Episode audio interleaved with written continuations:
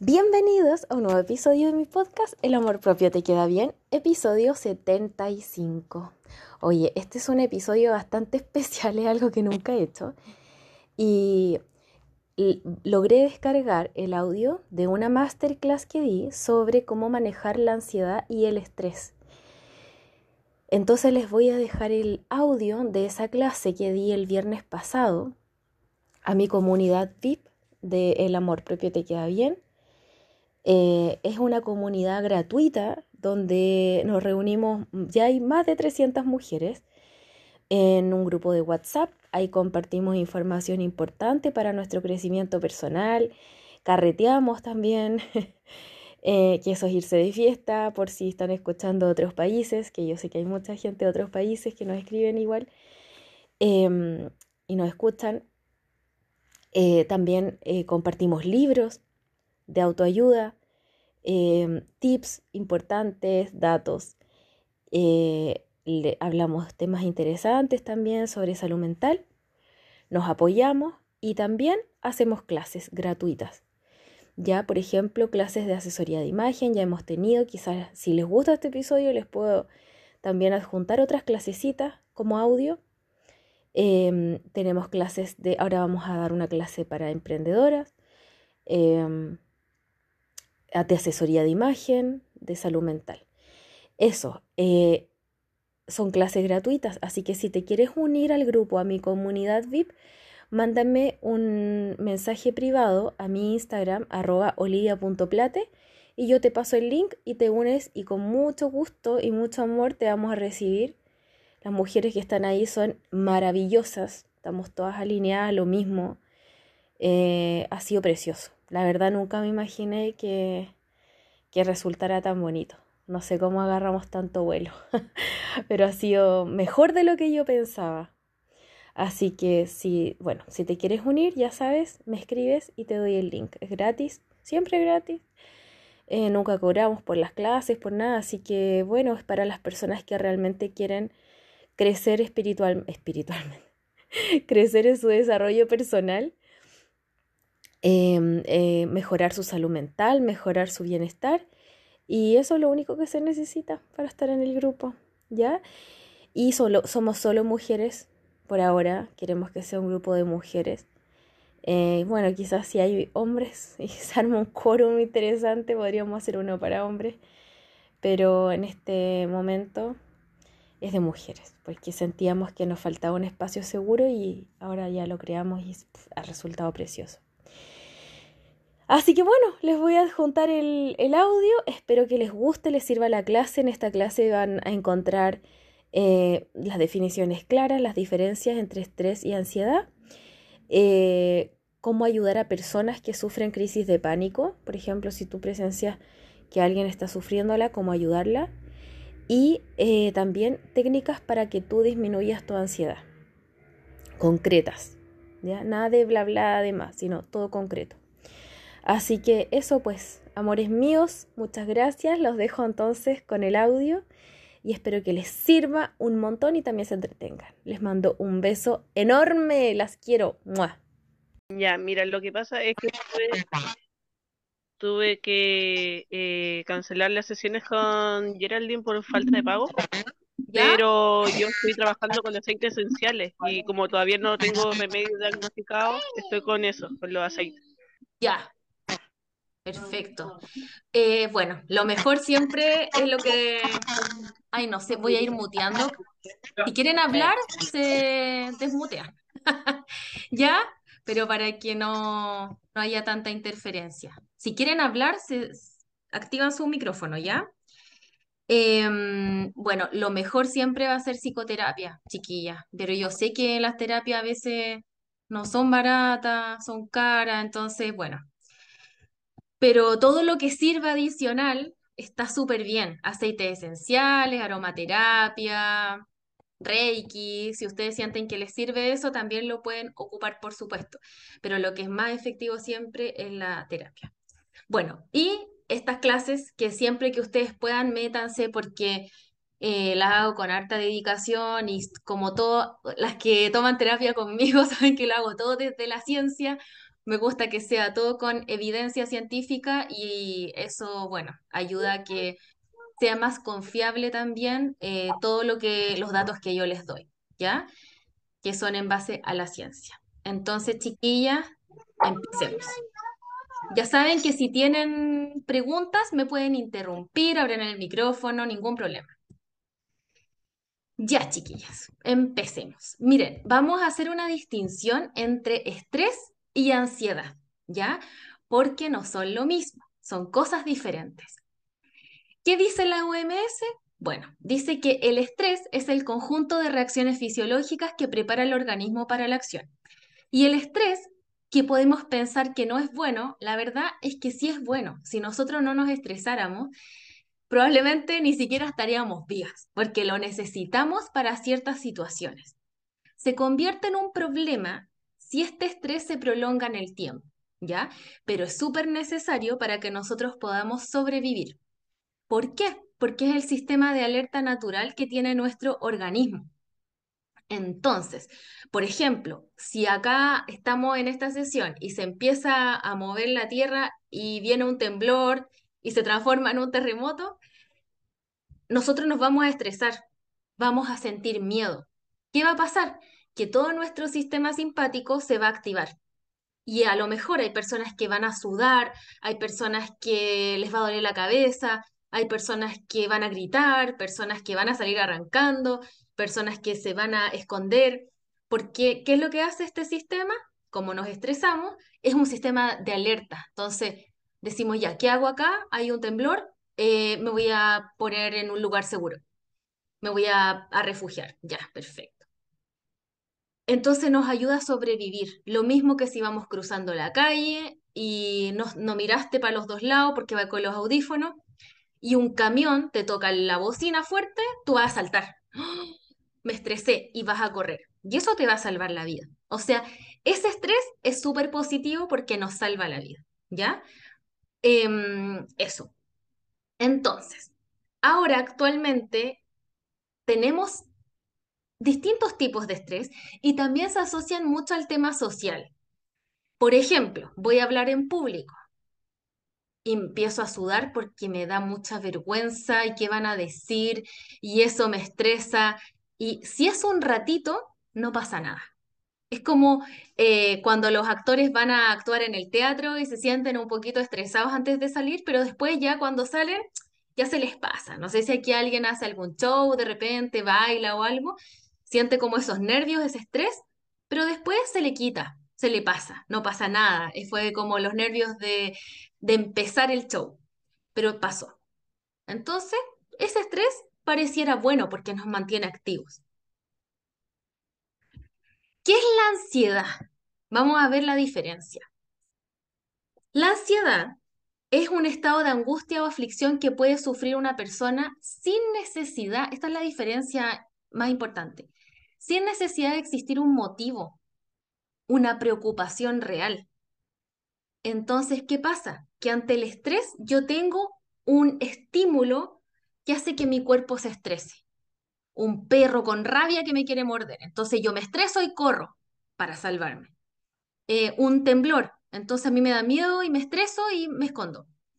Eh, voy a hablar en público. ¡Ah, qué miedo! Entonces me estreso también, pero después se me quita. O tengo una prueba importante. Pero después di la prueba y se me quitó. O sea, el estímulo existe, pero se va. En la ansiedad no hay un estímulo real que me provoque ay, este estrés que se convierte en permanente. Entonces, ¿qué pasa? Me viene la ansiedad de la nada. Yo estoy en mi casa, no tembló, no hay un perro rabioso, no hay un camión que me va a atropellar, no pasa nada. Y me viene el estrés y me siento mal. ¿Por qué? Porque mi cuerpo reacciona tal como si hubiera un estímulo que no existe. Entonces empiezo a sentir lo mismo que si estuviera ante algo que me provoca mucho estrés. Empiezo a sudar, empiezo a pensar más rápido, como estos pensamientos acelerados, empiezo a hablar más rápido. Hay gente que como que le da verborrea, entonces empieza a hablar, hablar, hablar. Se siente nervioso, le duele la guata, le duele la cabeza, se le aprieta la garganta. Y todos lo experimentamos diferente. Pero ¿qué pasa? Que no hay algo que solucionar. Porque yo te digo, ya, pero ¿qué te tiene así? No sé, po. Estoy nerviosa nomás. Eh, no sé, estoy ansiosa, algo, no sé qué me pasa.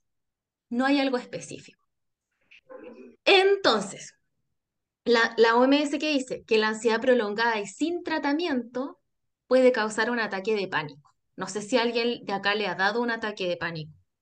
Así como generar un trastorno obsesivo compulsivo y fobias. O sea, por eso es importante tratarlo. No es una tontera, no es que hay que soy ansioso nomás, que soy nerviosa. No, porque si no se trata a tiempo, te puede llevar a crisis de pánico, que son muy pencas las crisis de pánico, un trastorno obsesivo compulsivo y las fobias. Entonces, a mí yo tengo pacientes con fobias y es súper fome porque las limita. Entonces, no sé, quiero viajar en avión, no viajo. Ahí me perdí no sé cuántos viajes. Eh, quiero hablar en público, pero me da vergüenza. Entonces, ¿qué? Mejor no, no puedo salir en las presentaciones de la universidad o del trabajo. No puedo ascender porque hay que hablar frente al directorio. Dígame, Raquel. sí, una consulta. Mira, es que a mí, igual que a una compañera acá eh, del grupo, me diagnosticaron una vez eh, crisis de angustia. ¿Qué diferencia hay con la crisis de pánico?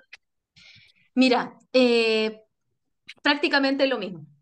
¿Ya? La crisis de angustia, la crisis de pánico están como en el mismo nivel. Ahora, depende de cómo lo sientas tú. ¿Cómo fueron tus síntomas? Eh, fue eh, demasiado estrés que no lo podía expresar porque estaba formando para eh, una formación militar, entonces no podía expresar nada y prácticamente me desmayé. Perfecto, te entiendo.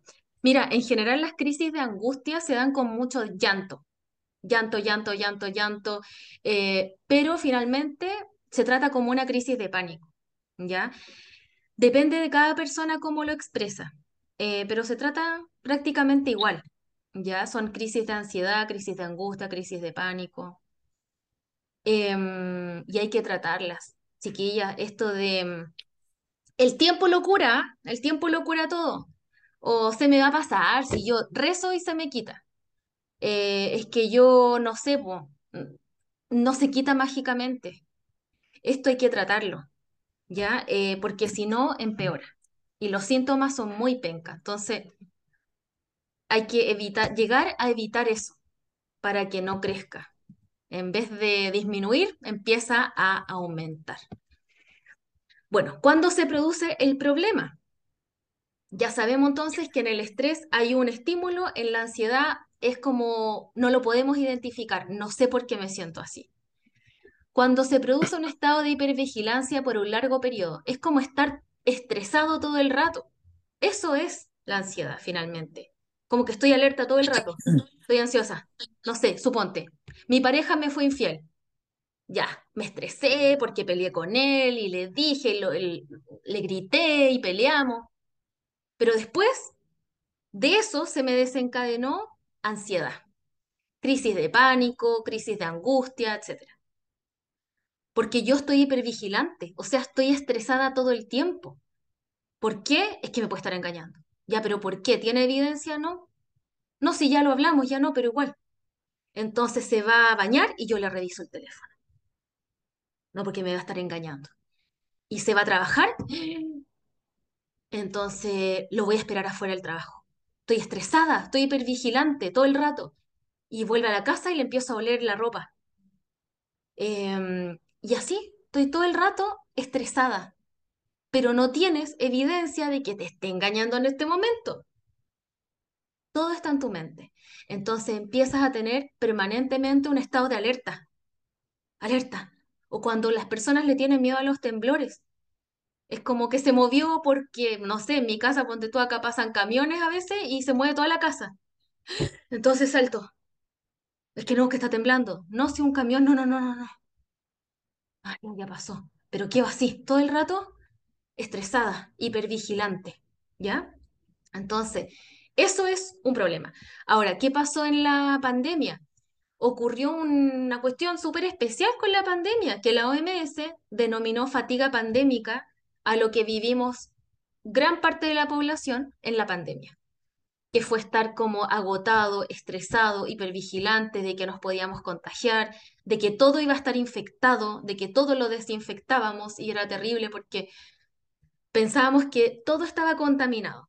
Eso pasó y en la pandemia muchas personas tuvieron crisis de, de pánico, crisis de ansiedad, desatada por la pandemia, porque todo era peligroso en el fondo. ¿Cómo son las crisis de pánico? Para que ustedes puedan identificar si es que han tenido una o ojalá que nunca les pase si van a tener una. ¿ya? Es bueno conocer cómo es una crisis de pánico, cuáles son los síntomas. O si conocen a alguien que le dé, porque también les voy a enseñar qué hacer en caso de que tengan a un familiar, un amigo que les dé, o un desconocido en la calle, cómo ayudarlo. Los síntomas. no, no, no tienen que darse todos, puede que se den algunos de estos, no todos. Sensación de debilidad o temor a desmayarse. ¿Saben qué es lo peor de la crisis de pánico? Es el miedo que me da a que me dé una crisis de pánico porque después que te da una crisis de pánico, te da miedo que te dé la crisis. Y por ende, es más probable que te dé una crisis de pánico, porque estás más hipervigilante.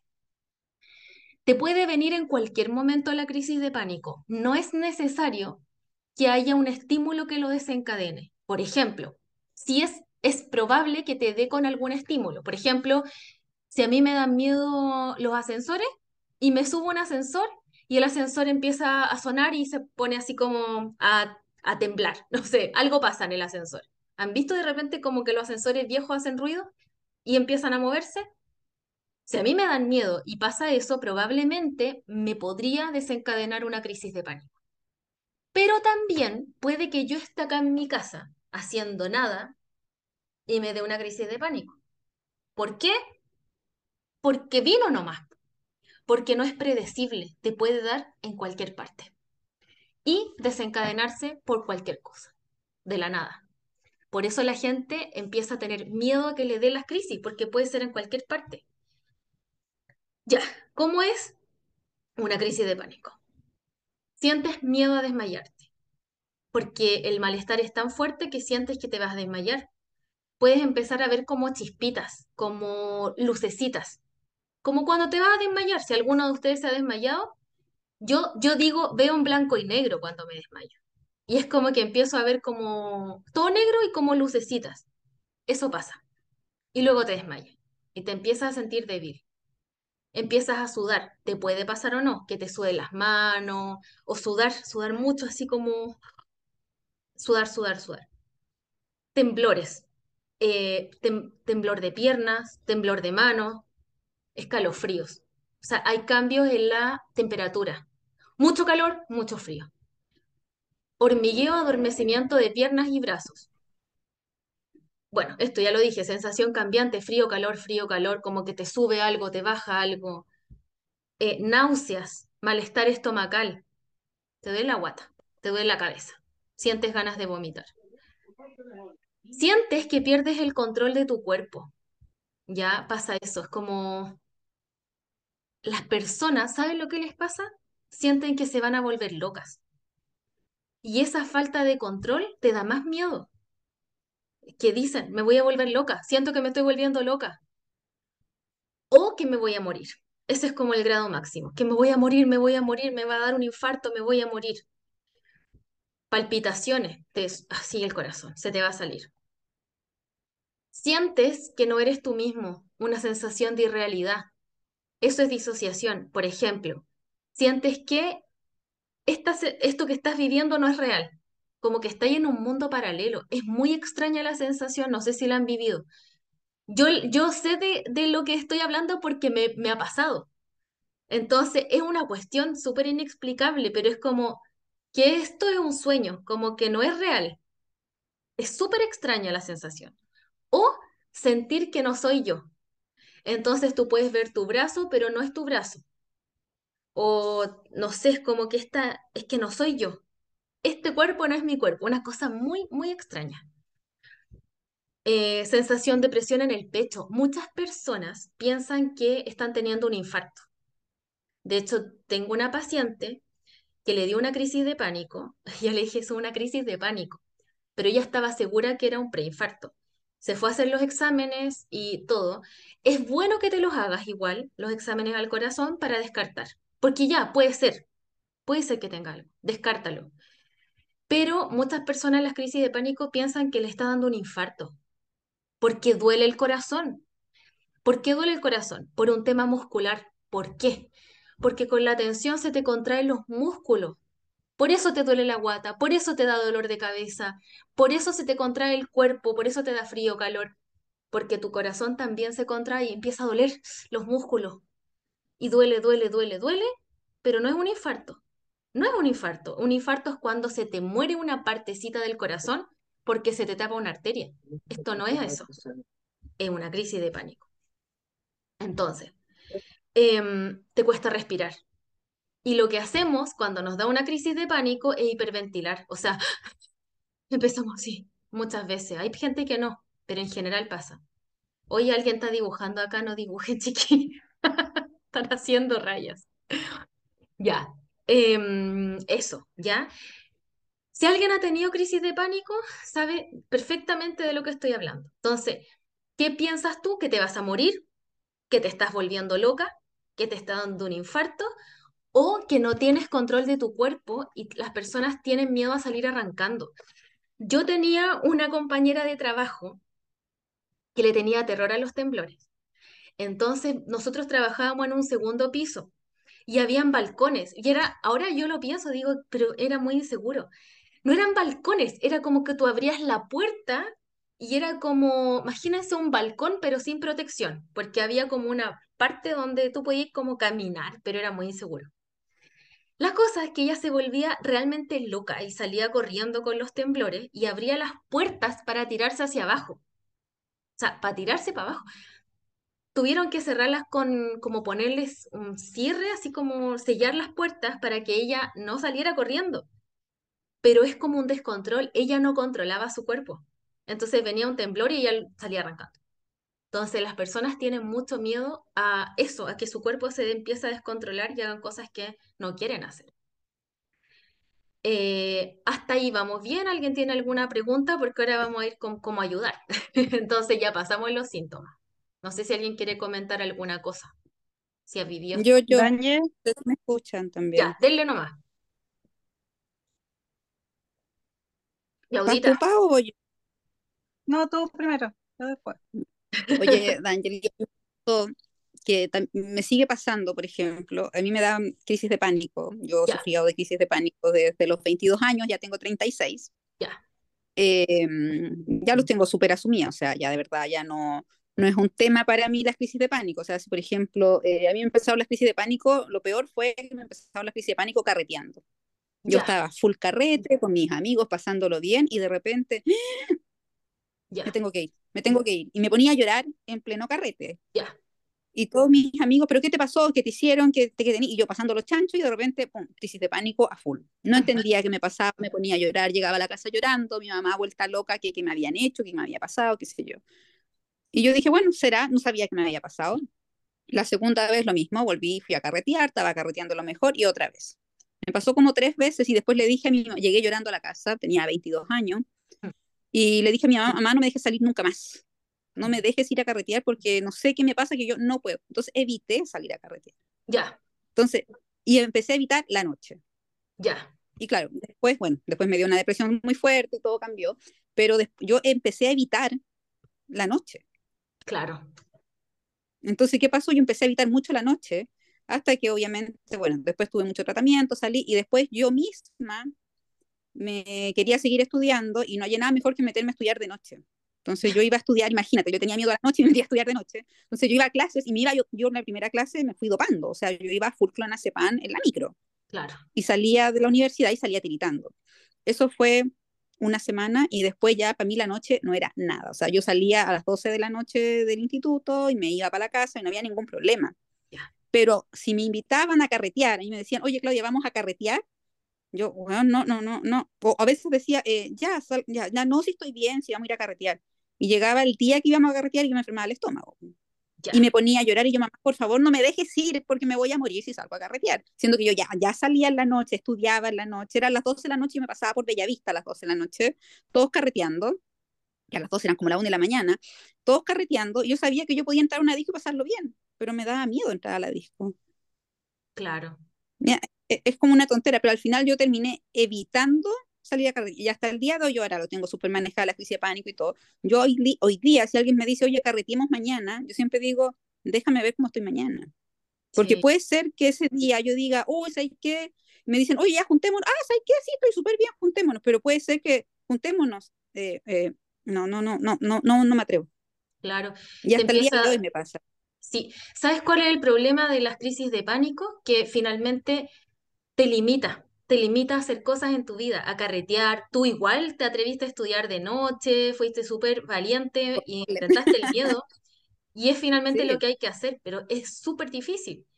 Pero eso es lo que te empieza como a, a, limitar, ya no salís con gente, te da vergüenza. O sea, amigos ya lo perdí todo. encima ahora soy mamá, entonces ya estoy encerrado todo el día en la, todo, casi todos los días en la casa. Oye, pero, acá en la, en la, comunidad vaya a ser amiga, así que las chiquillas son re simpáticas. Pero la otra vez traté de ir aquí en Viña y ese día yo dije yo voy y ese día antes de ir estaba full crisis de pánico, anda sentada en el baño mientras te carreteando. de verdad, claro. sí, te lo juro. Claro. Y, y, lo penca de las crisis de pánico es que no son predecibles. Po. Pero ¿sabes lo que te pasó, Clau? Que finalmente empezaste a asociar el lugar donde te ocurrió o la situación, el carrete, la noche, a las crisis de pánico. Entonces en tu mente es como, yo si lo evito, no me da. Claro, yo después empecé a tratármela. Ponte, tú tenías ya 25, 27 años y yo le decía a mi pololo, oye, ya, eh, salgamos, pero juntémonos a las 7. Entonces nos juntamos a las 7, todavía había solcito, y eran las 10 de la noche y nosotros caminando por la playa, y de repente, oye, entremos al Hollywood, ya, entramos al Hollywood, y yo eran las 10, las 11, las 12, y yo, uy, estoy carreteando. Y una vez fue tanto mi carrete que estaba pasándolo tan bien en el Hollywood que ya nos íbamos, eran como las doce y media, una, yo ya vámonos porque igual es tarde y de repente vimos que la O estaba así como que entrando mucha gente. Y le digo, oye, ¿y si entramos a la O? Porque yo estaba como super power. Y me dice, ¿de verdad quieres ir? Ya entremos. Y me dijo, pero pagamos la entrada, la entrada es cara, ya no importa. Le dije yo, pero pucha, yo decía, me da miedo perder la plata, ya igual vamos. Y justo hay un relacionador público amigo, me dejó entrar gratis. Y bueno, lo pasé chancho hasta como las 4 de la mañana y a las 4 de la mañana era como, ya sé que estoy cansada, vámonos, ¿cachai? Y así empecé yo como a salir de mi crisis de pánico, onda, enfrentándolo, pero de a poco, onda, que se me hiciera la noche y yo verme que en la noche andaba en la calle y podía entrar a un pub, ¿cachai? Pero fue paso a paso, fue muy lento. Por eso te digo, ahora yo puedo salir, pero hay días que me la gana, hasta el día de hoy, que ya tengo 36 años. Sí, pero fuiste valiente, porque finalmente eh, es como, hay que enfrentar ese miedo. Pero con tratamiento es mucho más fácil. Eso es súper difícil enfrentarlo, porque más encima yo lo asocié a las discos, o sea, a lo mejor, al mejor momento de tu vida, que es pasarlo bien con tu amigo, yo lo asocié a eso. Claro. Por último lo hubiera asociado a subirme a un auto, a subirme a un avión, que uno no viaja mucho, pero no, mi, mi miedo era salir a carretear, porque se había pasado bien. Horrible. Y ahí perdí, bueno, perdí todas las eso pasa, eso pasa, te empieza a limitar y empiezas a perder eh, lo que te pasa, lo que te pasó, po. vida social, además que uno le da y la gente no te entiende, po. No, por eso, es como me llamaban, sí, me llamaban y era como, oye, ya, pues juntémonos. Puta, es que ¿sabes qué? Fui, fui diagnosticada con crisis de pánico, depresión, entonces me da miedo salir. Ah, te pusiste tonta. Ah, claro. Y yo, no, pues es que, pucha, eh, ya, pero, pero ¿hay a salir o no? Pucha, es que ah. ¿sabes qué? No, no puedo. Entonces, y claro, mi amigo pasó como un mes de que yo estaba enferma y que no me atrevía a salir y no me llamaron más, po. Si yo ya no salía. Y los perdí. Claro, no eran grandes amigos, obviamente, pero los perdí, po. Sí, y perdí toda mi vida social. Pasa eso. Ya. Pau, tú querías hablar. Ya. Sí, yo también quería contar mi historia. A ver. Eh, la mía comenzó en el año 2011. Eh, en el 2011, yo en el 2010 me separé de mi primera pareja, que fueron tres años de convivencia. Él tenía problemas de alcohol. Ya. Y era celópata, celópata al máximo. Y resulta que yo seguí trabajando, seguí haciendo mi vida normal. Yo me fui de la casa, me fui a la casa de mis papás, con mi hija. Y, mm, empecé a sentir dolor en la espalda. Dolor, mucho dolor de espalda y de repente de un día para otro desperté con un con una pelota en mi garganta. Y fui al médico. Y el médico me empezó a preguntar si yo tenía algún tipo de problema, si estaba pasando por algún tipo de estrés. Y yo le decía, doctor, pero yo vengo porque yo siento algo en mi garganta. La cosa que el doctor me dijo, ya, ¿sabes qué? Toma ibuprofeno, pero anda a la psicóloga y tómate este medicamento, que era cetralina. Ya. ¿Ya? Yo no hice caso y seguí mal, seguí mal, esto comenzó a seguir aumentando. Al final terminé yendo de nuevo al doctor ya muy angustiada y me dio una orden, me dijo, yo no te puedo ver más adentro de tu garganta, pero yo no te veo ni irritado ni nada. Entonces me, me tomó las manos, tenía las manos sudorosas y todo el tema. Al final que pesqué la, le pedí una orden para que me derivara a un otorrino. Ya. Y yo no seguí el conducto regular, yo me fui directo al hospital, así con escándalo, llorando, ayúdenme que me estoy muriendo. Ya. Y logré que me hicieran una nasofibroscopía. Ya. Me hicieron una nasofibroscopía y no arrojó absolutamente nada y me dijeron que me tenía que hacer eh, un examen en la tiroides. Y me Ya. volvieron a preguntar si tenía algún problema y todo el tema. Y yo de nuevo, no hice, me, dijo, me dijeron, empieza este tratamiento, nuevamente sertralina, con clonazepam, y me dijo, cuando lleves unas dos semanas con este tratamiento, ahí recién hazte este examen que te vamos a pedir, que era una eco la tiroides.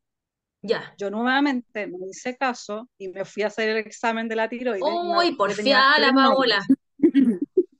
Ya. Tenía tres nódulos. Entonces yo dije, cáncer, me estoy muriendo. Y Ay, me claro. postré en cama. Bajé de 56 kilos a 42. Casi, casi me hospitalizaron. Eh, el tema es que ya después, al final, para una Navidad, eh, terminé en la posta y ahí me vio un médico que justamente él me había visto en otro lugar y me reconoció y me dijo, Paola, vimos tu historial clínico y tú estás sana, así que te tengo que derivar a urgencia psiquiátrica. Ya. Me derivó a urgencia, a urgencia psiquiátrica y ahí el doctor me dijo, clonazepam, sertralina, pero en dosis así. Me tenían en engorda durmiendo todo el día, ¿Hiciste caso ahí? despertando para comer. Ahí hice caso. Uy, qué Ya, ya, dura la Mariana, esperó como 10 años. Y ahí ya empecé como a recuperarme de a poquito todo el tema. Después en el 2016 me volvió, pero por una tontera, es ridículo, fue por una diarrea. Y a Ya, mí se me metió en la cabeza que tenía cáncer al colon. mira, Y me hice mil exámenes, no tenía absolutamente nada, me hice hasta colonoscopía, todo, todo, todo. No tenía absolutamente nada. Ya, esa fue mi segunda vez y ahora yo soy la del, para las que están ahí conectadas, yo soy la que encontré eh, la cotización a la prostituta de mi pareja. Ah, tú eras, ya, ya, Paola, Yo ahora soy- ya, ya te reconocí. claro, para mí ha sido súper difícil porque era como el hombre perfecto. Entonces fue mucho más difícil porque cuando tú tienes una pareja que tú sabes que es como medio mironcito, que él no, o sea, yo era su vida, su mundo, su todo, y nunca vi nada extraño en él, y, encontrarme con esto fue horroroso.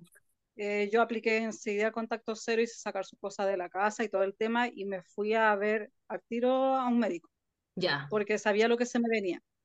ya, Y él me dio sertralina y yo ya estaba tomando clonazepam. ya, Y eh, el diagnóstico que él me dio fue ansiedad por un estrés postraumático. ya, claro, ¿ya? Y yo la, de todos los, los síntomas que están acá, los tuve todos. Todos, yo me tuve que ir a la casa de mi mamá por un mes y medio, ya, porque no era capaz de pararme. Y, y mi hijo, como yo ya había estado dos veces con este cuadro anteriormente, me dijeron, mamá, te vas a tener que ir a la casa de mi abuela, claro, porque para que no te adelgaces tanto. ya, Entonces mi mamá se preocupó de que yo comiera y todo el tema, y estoy ya como saliendo un poquito más adelante, estoy entendiendo de que yo no tuve la culpa de nada, de que me manipularon, de que aquí hay un tipo de psicopatía, y he entendido un montón de cosas que me ha ayudado, y me, me he autoayudado harto todo este tiempo, me he dedicado a, a ayudarme más que nada, más, más que el pensar el por qué me pasó a mí, sino para qué me pasó. al sacar el Y aprendizaje. entender que, claro, y entender que no es, no es, no es que a mí me falte algo, es un problema de él, no mío. Ujú. Sí, ahí Paola, eh, y- veo que tu pensamiento te jugó en contra. O sea, has tenido en reiteradas ocasiones pensamientos catastróficos.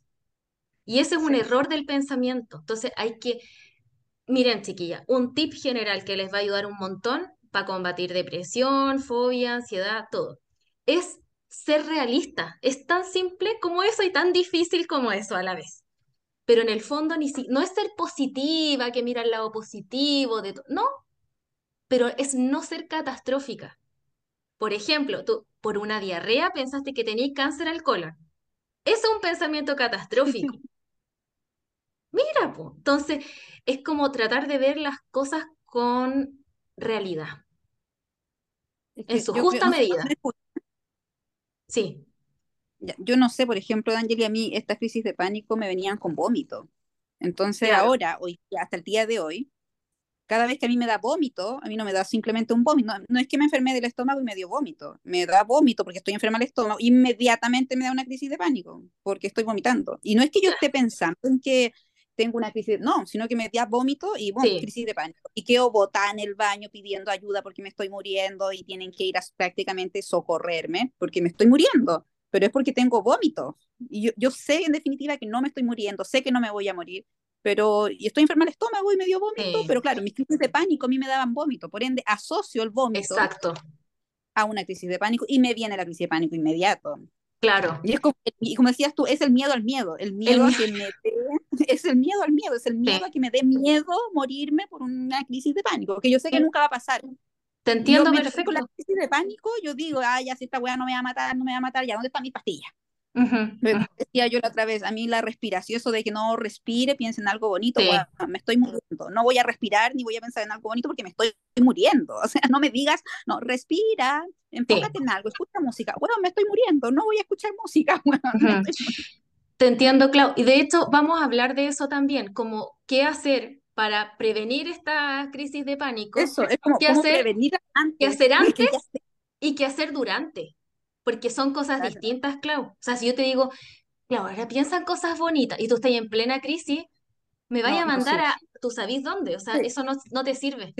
No, y les digo Hay al tiro, que te sirven antes y durante, sí, po, porque estás en plena crisis. Ya, ah, oye, hay algunas preguntas acá, dicen, eh, la, la Barbie dice que por qué la Paola no hacía caso. y bueno... Porque mi, cabeza, porque mi cabeza lo asociaba a una enfermedad me dijeran lo que me dijeran, yo decía, no, yo tengo algo en la garganta, algo tengo en mi garganta, por favor ayúdenme.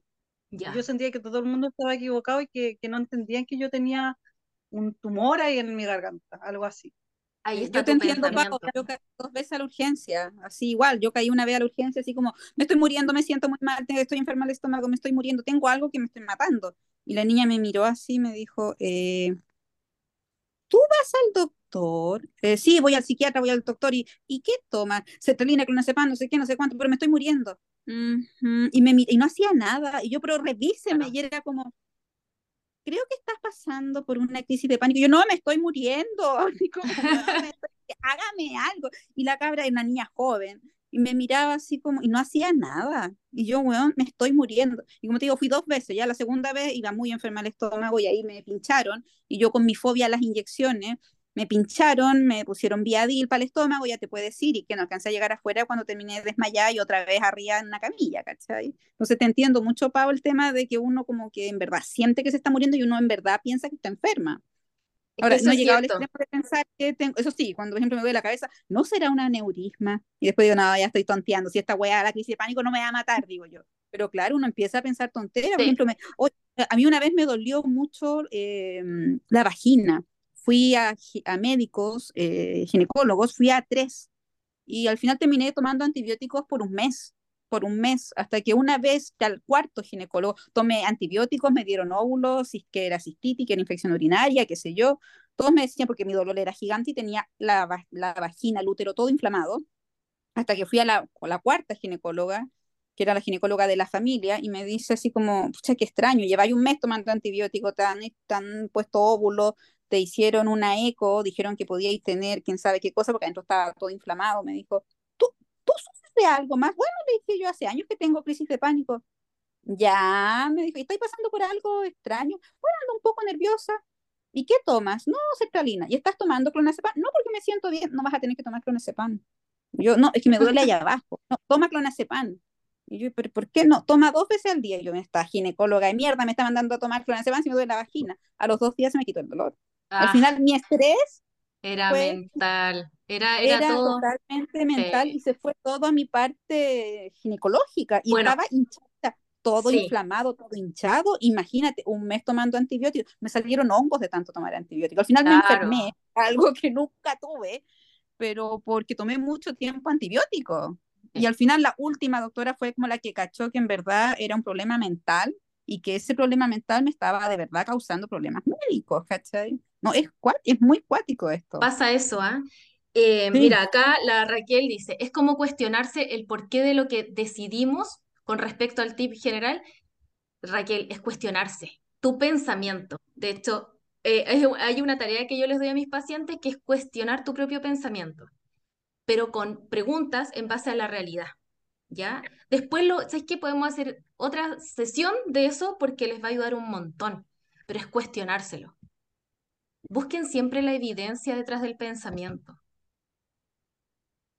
Ya, miren, ahora vamos a ver cómo poder ayudar a una persona que está sufriendo una crisis de pánico, ¿ya? A otra persona, a un tercero.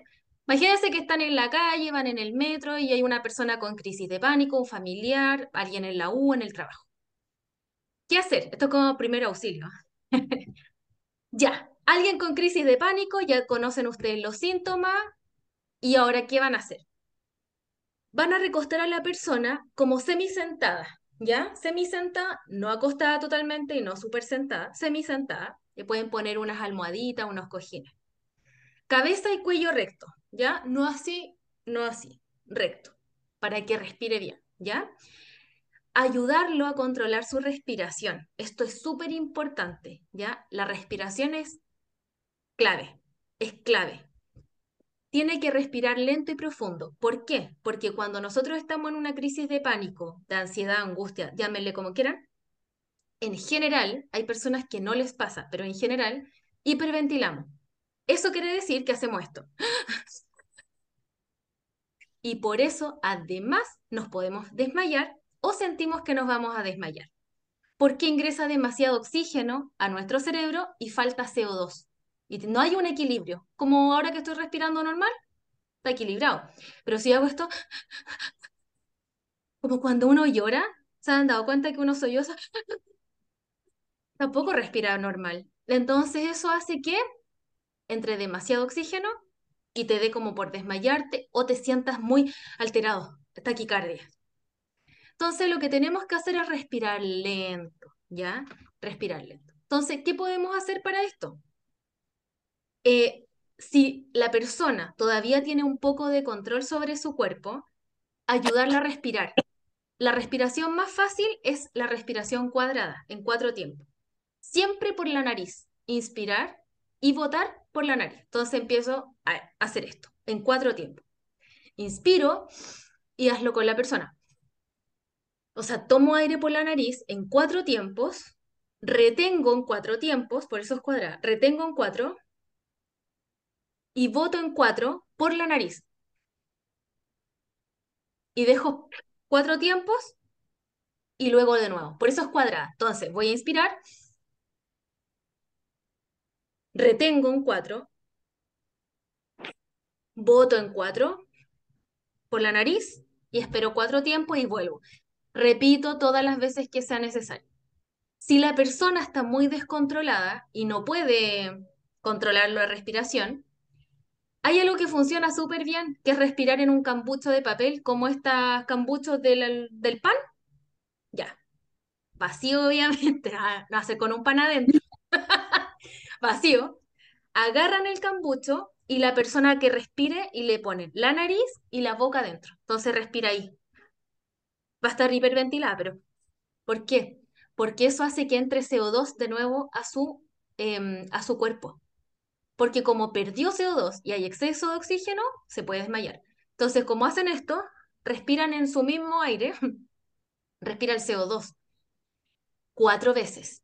¿Por qué? Porque si respira todo el rato acá, se va a desmayar por exceso de CO2. Entonces, no queremos que le pase eso. Va a respirar cuatro veces acá en el cambucho. Se lo sacas. Si se siente mejor, lo dejas ahí. Si no se siente mejor, esperas un ratito, que respire de nuevo fuera y vuelves de nuevo cuatro veces. Se lo sacas. Y ahí, hasta que empiece a regular su respiración. ¿Ya? Eso funciona y es algo que la persona no tiene que hacer mucho esfuerzo. Así que bueno, ¿de dónde sacan un cambucho de papel? No sé, pues tráiganlo así como si compran el pancito, lo guardan ahí en la billetera, en la cartera, les va a servir un montón. O una bolsa, ya, una bolsa plástica, pero es que es más complicado porque la bolsa como que se, se pega cuando uno respira. Entonces, un cambucho de papel es mucho mejor. Ofrécele a la persona agua con azúcar porque produce una sensación de bienestar. Se produce serotonina de forma muy rápida. Entonces, agüita con azúcar, tibiecita, sí, funciona. Ya, ¿qué más? Sugiérele a la persona que se lave la cara. Ya, eso, eso funciona harto, con agua helada. Algo que a mí me gusta también recomendar harto es hielo. Si tienes hielo, si estás en tu casa, tienes hielito, estos geles que se congelan, o un congelado, choclo congelado, habas, me da lo mismo. Ya, eso.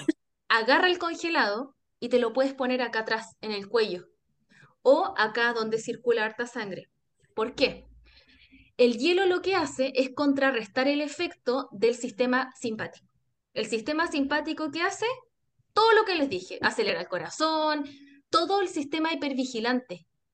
Sudo, me da calor, me da frío, eh, pienso rápido, hablo rápido, respiro rápido. ¿Y qué hace el hielo? Es como que lo apaga, literalmente. Entonces es una manera fácil de controlar estas crisis. Em, el hielo, ¿qué es lo que va a hacer?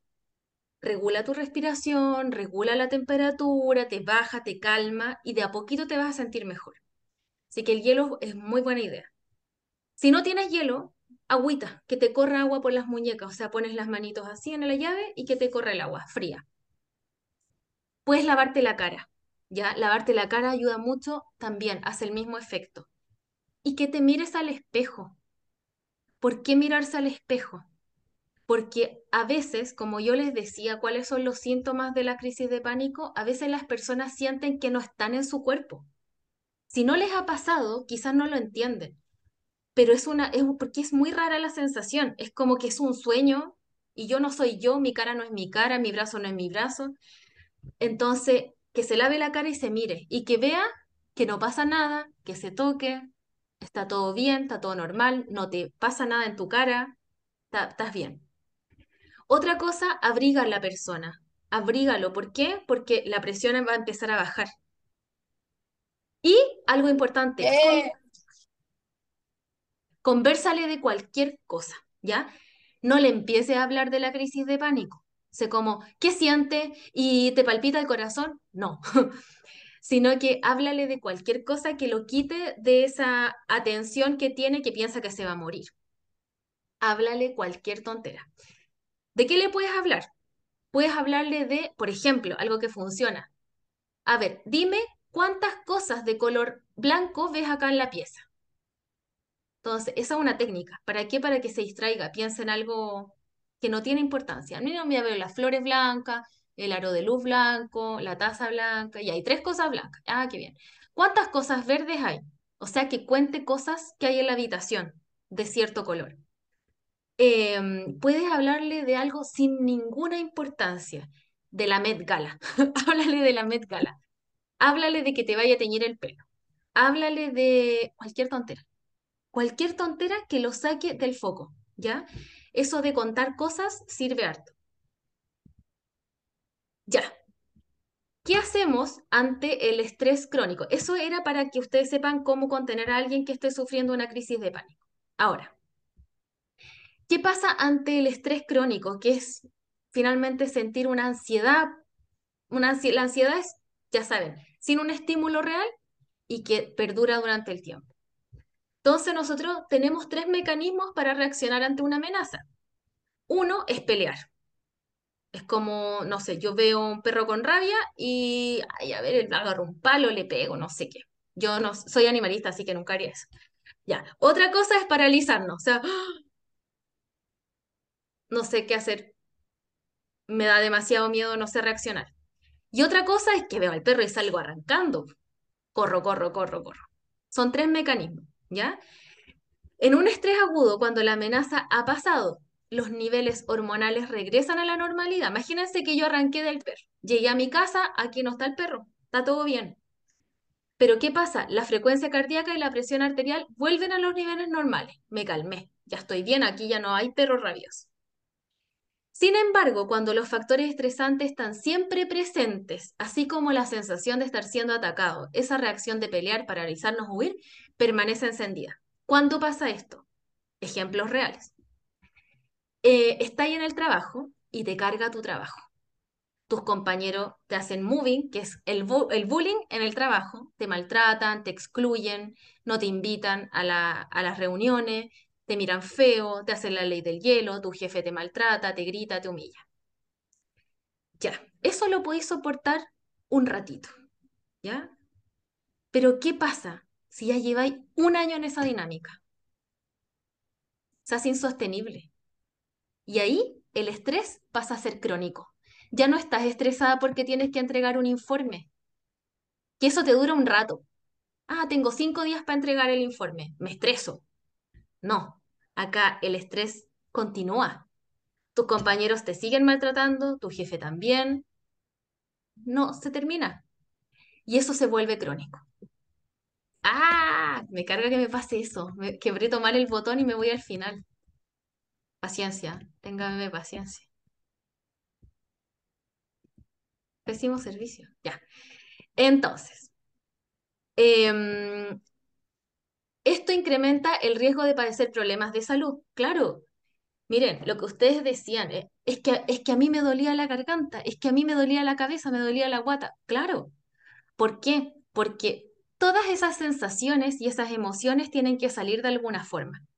Si tú no las expresas, si tú no cortas, por ejemplo, si ese trabajo te está trayendo tanto malestar, tanta ansiedad y estrés, lo mejor que podías hacer es irte de ese trabajo. Pero si no, si persiste el malestar, persiste además el, el maltrato en ese trabajo, probablemente te va a venir algún síntoma físico. ¿Qué te puede pasar? Bueno, te puede dar ansiedad, depresión, problemas ah, digestivos, te duele la guata, te da diarrea o te pone estítica, todas esas cosas. Dolor de cabeza, cardiopatías, o sea, sí te puede dar un problema al corazón, sí, derivado del estrés. ¿Han visto esa gente que, no, es que está súper estresado en el trabajo, le dio un infarto, era trabajólico? Yo tuve un compañero de trabajo que murió de un infarto al lado mío. Fue terrible. Ah. ¿Tú, Clau, te, acordáis o no? ¿Tú, de Taylor, no? ¿De qué empresa era? Taylor. No, no me acuerdo, pero ¿cómo, no, pero ¿cómo te pasó de eso? Era a las 8 de la mañana, tempranísimo, fue a buscar agua, un bidón de agua y le dio un infarto. No, fue horrible. Entonces, esas cosas pasan. Yo le estoy hablando de cosas reales. Entonces, sí. Problemas de sueño. No pueden dormir, insomnio, o no pueden quedarse dormidas, o se despiertan en la noche, o se despiertan demasiado temprano. Suben de peso pero, o bajan de peso. Yo veo la gente, por ejemplo, ya, el jefe nos cae mal a todos. Ya, nos cae, a los cuatro personas nos cae mal, a las cuatro personas nos hace bullying. Pero yo soy la que tengo ansiedad, yo soy la que me da depresión. Los demás, algunos, nada, no estoy ni ahí, no lo ve. Es como que hay personas que en verdad nos influye o nos afecta mucho. Por ejemplo, tú decías el gimnasio, la otra vez yo fui al gimnasio y las niñas son súper simpáticas y hay una niña que es muy pesada. Pero es pesada ella, no conmigo, es pesada ella. Y se sentó al lado mío y yo tenía que esperar a mi pareja que me fuera a buscar. Y sé que aguanté como 10 minutos, me estaba tomando mi batido de proteína y aguanté como 10 minutos y sé que tenerla ella sentada al lado mío me provocó tanta ansiedad que tuve que salir corriendo y llamé a mi pareja así como, weón, ¿sabes que Me voy de aquí. Y me dijo, ¿pero por qué? No, es que me tengo que ir porque no puedo seguir sentada aquí. Y era porque la galla pesada tenía sentada al lado mío y era como que yo sentía su respiración así como lado. Era como de verdad sentirla ella al lado mío, era como que tenía, no sé, algo muy fuerte encima mío. Y me, pasa, me ha pasado también en trabajo, que hay el gallo muy pesado y a todos los demás es como, ah, no, no importa, o no les pasa nada, pero yo hoy me enfermo el estómago, hoy llegó el gallo y me enfermo el estómago. pero hay otras que mm, no les pasa nada. Y es como, oye, te cae igual de mal que a mí, te trata igual de mal que a mí, pero yo sí me enfermo. Es como Sí. que uno, hay sensibles que tenemos, no sé, emociones, o será que vivimos en depresión? No, hay personas que están más predispuestas y hay personas que tienen factores protectores que las ayudan a sobrellevar estas situaciones distinto y que no le importa, es pesada esta galla, no la pesco. Pero hay gente que sí les afecta. Tiene que ver con tus propios recursos. Miren este otro gato. Eh, bueno, otro síntoma, eh, otra cosa que les puede pasar es que también pierdan un poco la memoria, se les olviden las cosas y la concentración. Les cuesta mucho trabajar, les cuesta mucho concentrarse. También pasa. Ya. ¿Cómo manejar el estrés y la ansiedad? Pues veamos cómo manejarlo. Ahora les voy a dar como lo, las técnicas. Esto, es- esto es la parte más importante, diría yo. Primero, chiquillas, vivir el presente, ¿ya? Vivir el presente. Estos son como factores protectores, ¿ya? Como para prevenir. ¿Qué hacer? O sea, ¿a qué me refiero? Ustedes pueden ser personas que sí viven de repente con crisis de pánico, como lo que ha relatado la Claudia, la Paola, que a veces les dan. Esto yo se los digo como háganlo no cuando estén en medio de la crisis, obviamente, sino que es para practicarlo día a día. Estos son los factores protectores, ¿ya? Que van a evitar que les pase esto, con tanta frecuencia, con la intensidad que tienen ahora. Algo importante, chiquillas, que no les he dicho, es que tienen que saber de qué se trata una crisis de pánico y qué es lo que les puede pasar y qué no. Tienen que saber que no se van a morir. Eso es muy importante que lo sepan, porque lo primero que te pasa es que tú crees que te vas a morir o te vas a volver loca, que te vas a trastornar. No te vas a morir. No, nadie se muere de crisis de pánico. Otra cosa importante es que las crisis de pánico tienen un tiempo de duración limitado. No dura más de 15 minutos, chiquilla. El tiempo máximo de una crisis de pánico son 15 minutos. Después de los 15 minutos no, no te va a pasar nada. Baja. Puede ser menos, puede que te dure 8 minutos. Da lo mismo, puede ser mucho menos. Pero el máximo son 15. Entonces va a subir, subir, subir, subir, te va a sentir pésimo, pésimo, pésimo, crees que te vas a morir. Llega un pic. Cuando llega el pic, empieza a bajar. No sigue subiendo infinitamente hasta que te mueras. Llega el pic y empieza a bajar y se te quita. Entonces tienes que saber eso racionalmente. Cuando estés en la crisis, se me va a quitar, se me va a quitar. Son 15 minutos y no vas a tener más crisis de pánico. Entonces eh, tienes que estar consciente de eso y que no te vas a morir. ¿Ya? Eso es súper importante. Entonces, ¿qué hacer? Vivir en el presente, chiquillas.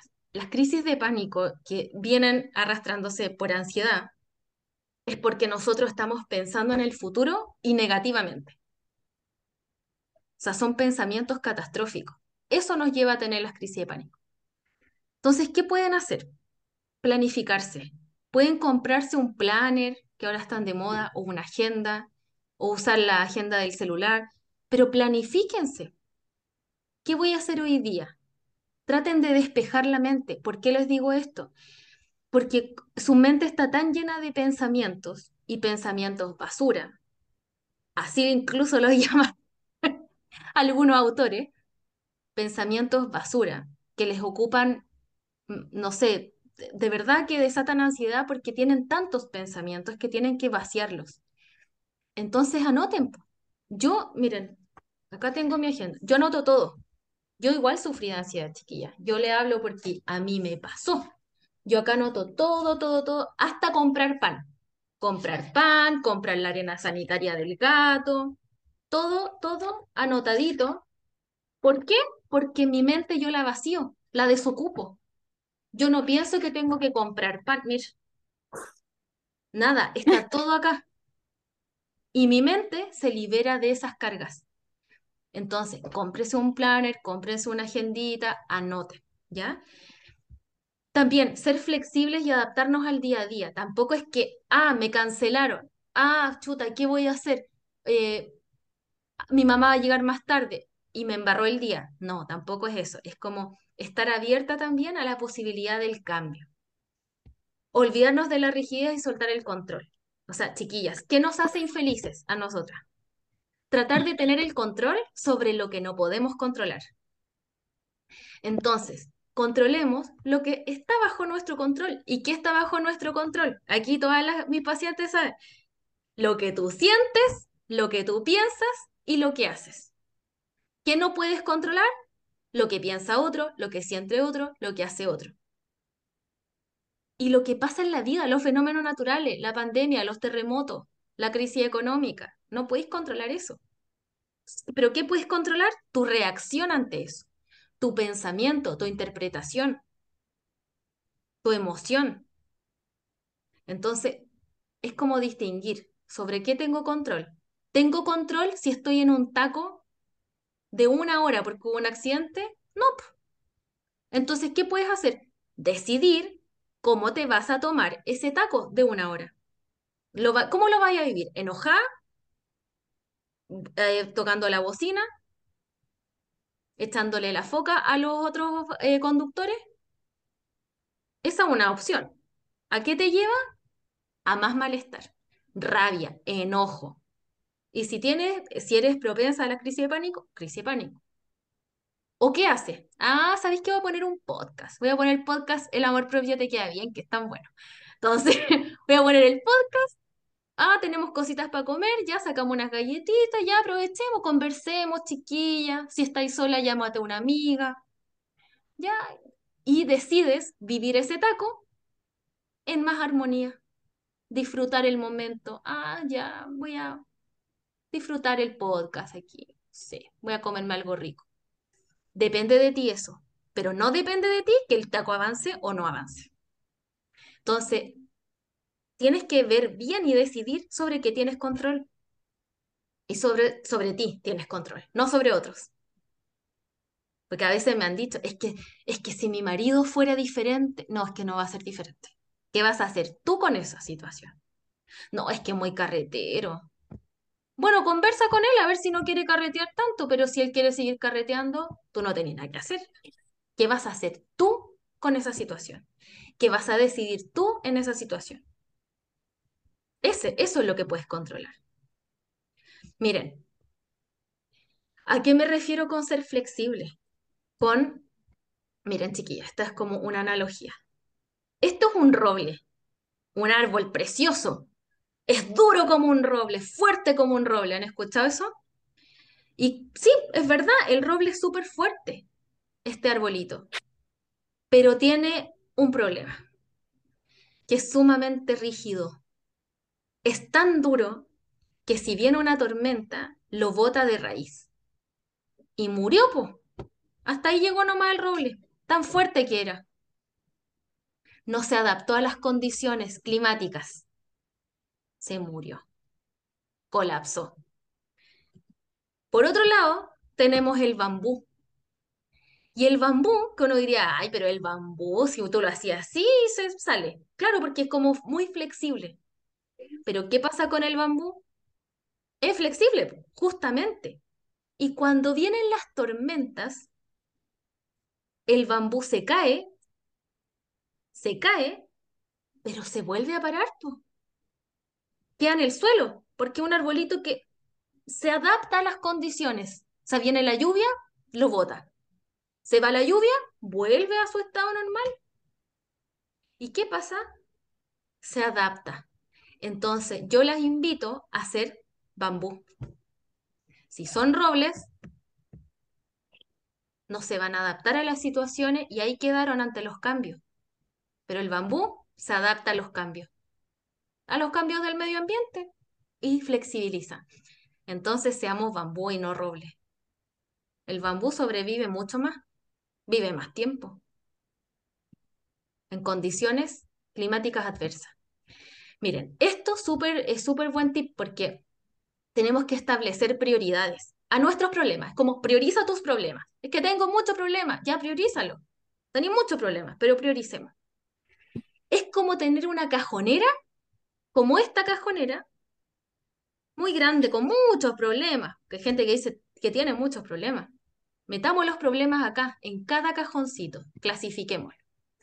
Entonces, hagamos una lista, hagamos una lista con todos nuestros problemas.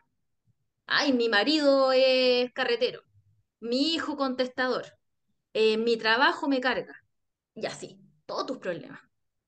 Entonces, priorízalos. ¿Qué es lo peor para ti?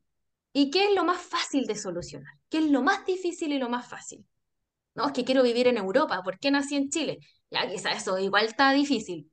Quizá podría estar en la categoría de difícil.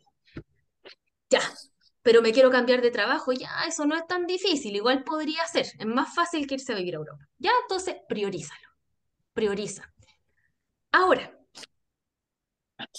siempre los vas a clasificar, o sea, para cada problema, un cajón. Yo eso también le digo a mis pacientes, mira, vamos a resolver primero la ansiedad, después vamos a ver el tema de habilidades sociales, después vamos a ver esto otro, porque si queréis ver todo junto, te volví loca. No se puede. Entonces, acá va a ir el problema con mi hijo, acá va a ir el problema con mi marido, acá el de mi trabajo, acá que me, me encuentro gorda, quiero ir al gimnasio, me, no me gusta cómo estoy. Aquí va a estar todo, y ahí. Cada cajoncito para un problema, ¿ya? No los metas todos en la misma canasta. ¿Qué vas a hacer cuando hagas la lista de tus problemas y los priorices? Vas a hacerte esta pregunta. ¿Qué es lo primero que debería ser diferente para que signifique un avance para resolver lo que más quiero resolver? Parece un trabalengua, pero en el fondo es preguntarte, ¿por dónde voy a empezar? Esa es la pregunta. De todos mis problemas, ¿qué haría la diferencia, pero que no es tan difícil? Por ejemplo, ya, yo ya les nombré los problemas, que vivo en Chile, me gustaría vivir en Europa, eh, mi marido es carretero, mi hijo es contestador y me carga mi trabajo. Chuta, ¿por dónde empiezo? A ver, algo fácil que me ayudaría. ¿Qué, qué solución podría ser? Quizás podría ser que yo empiece a trabajar en mis habilidades comunicacionales. Podría ser porque quizás no me estoy comunicando bien, por eso tengo tantos problemas con la gente, con mi jefe, con mi hijo, con mi marido. Si parece que yo no me comunico bien. ¿Eso haría algún cambio a todos mis problemas? Sí, puede ser. Entonces ya, pues, eh, voy a leer un libro, por ejemplo, que me ayude a comunicarme mejor. O voy a tomar terapia, si puedo. O me voy a meter a un curso de comunicación porque yo me comunico gritando y estoy enojada todo el día. Ya, bueno, voy a hacer eso. Puede ser que eso me esté afectando. Ya, y hago algo que esté bajo mi control y que no sea tan difícil, porque si te vaya el problema más difícil que quiero vivir en Europa, te vaya a frustrar. ¿Ya?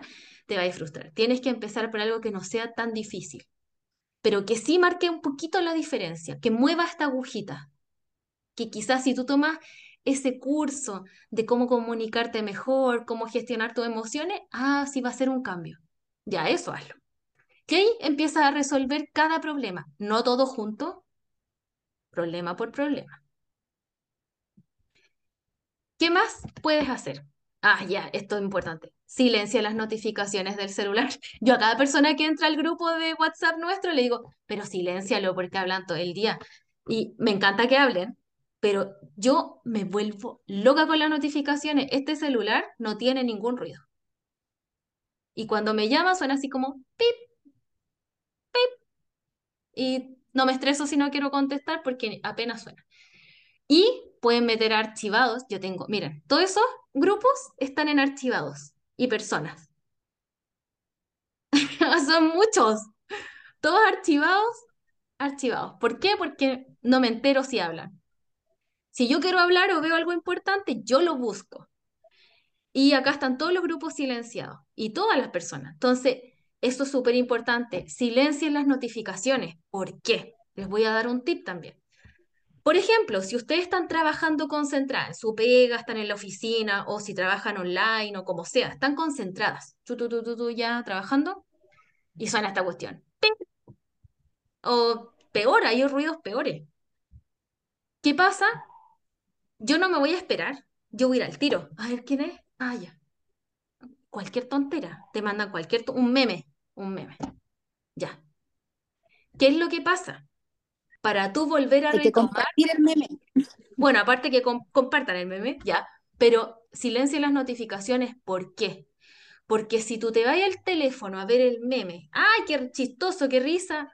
O lo que sea, ahí los grupos de, de apoderados del colegio, los grupos de los vecinos, que puro alegan nomás. Entonces, ¿qué pasa?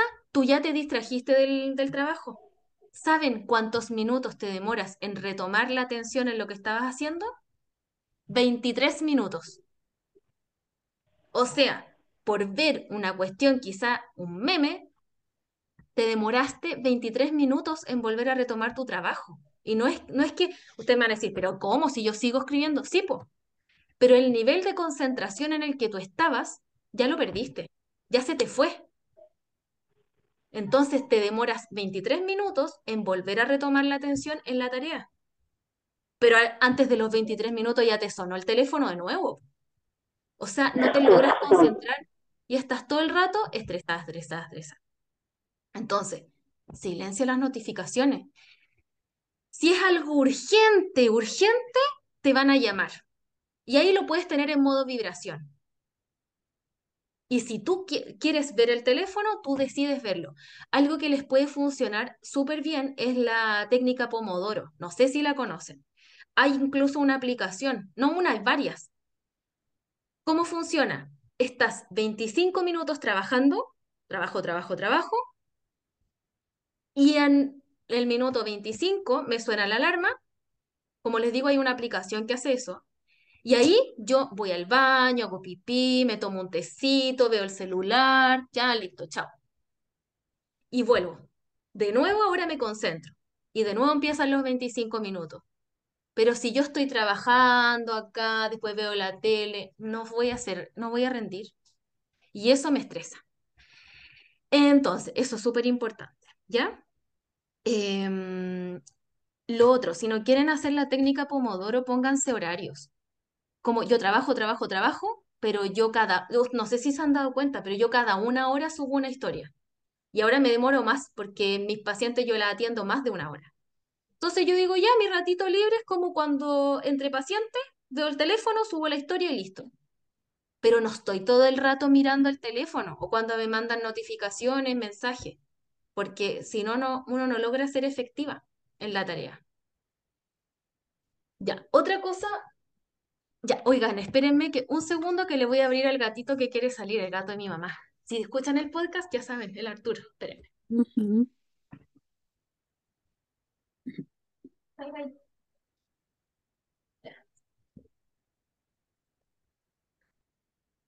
Ya, verdad. Después va a entrar y de nuevo voy a tener que ir a abrir. Ya, otra cosa importante es la higiene del sueño. Esto es súper, súper importante. Y mira, tengo varios pacientes que tienen trastornos del sueño. Entonces, lo primero que hay que ver es cuidar la higiene del sueño para ver si está acá el problema. ¿Qué tenemos que hacer? Bueno, anda a acostarte cuando te dé sueño, no te obligues. Si a ti no te da sueño a las 9 de la noche, no te vayas a acostar a las 9 de la noche. Espera que te dé sueño. Eso es lo primero, ¿ya? Em, algo importante también es como generar un clima de sueño, como de tranquilidad. Por ejemplo, si antes de acostarte prendes todas las luces de tu casa, pones música, te ponías a hacer aseo, porque te encanta y te sentís activa o ejercicio, eh, eso te va a activar. Entonces, lo mejor es tener luces tenues, como luces así como bajitas. La tele, ponerla como bajita también, o música. Mejor si no pones tele ni música, porque sé que es difícil. Yo que soy, yo soy buena para ver tele y me acuesto tarde. Esto yo diría que es mi debilidad en lo personal. Em, y importante es como crear el ambiente, es como crear el ambiente para ir a dormir.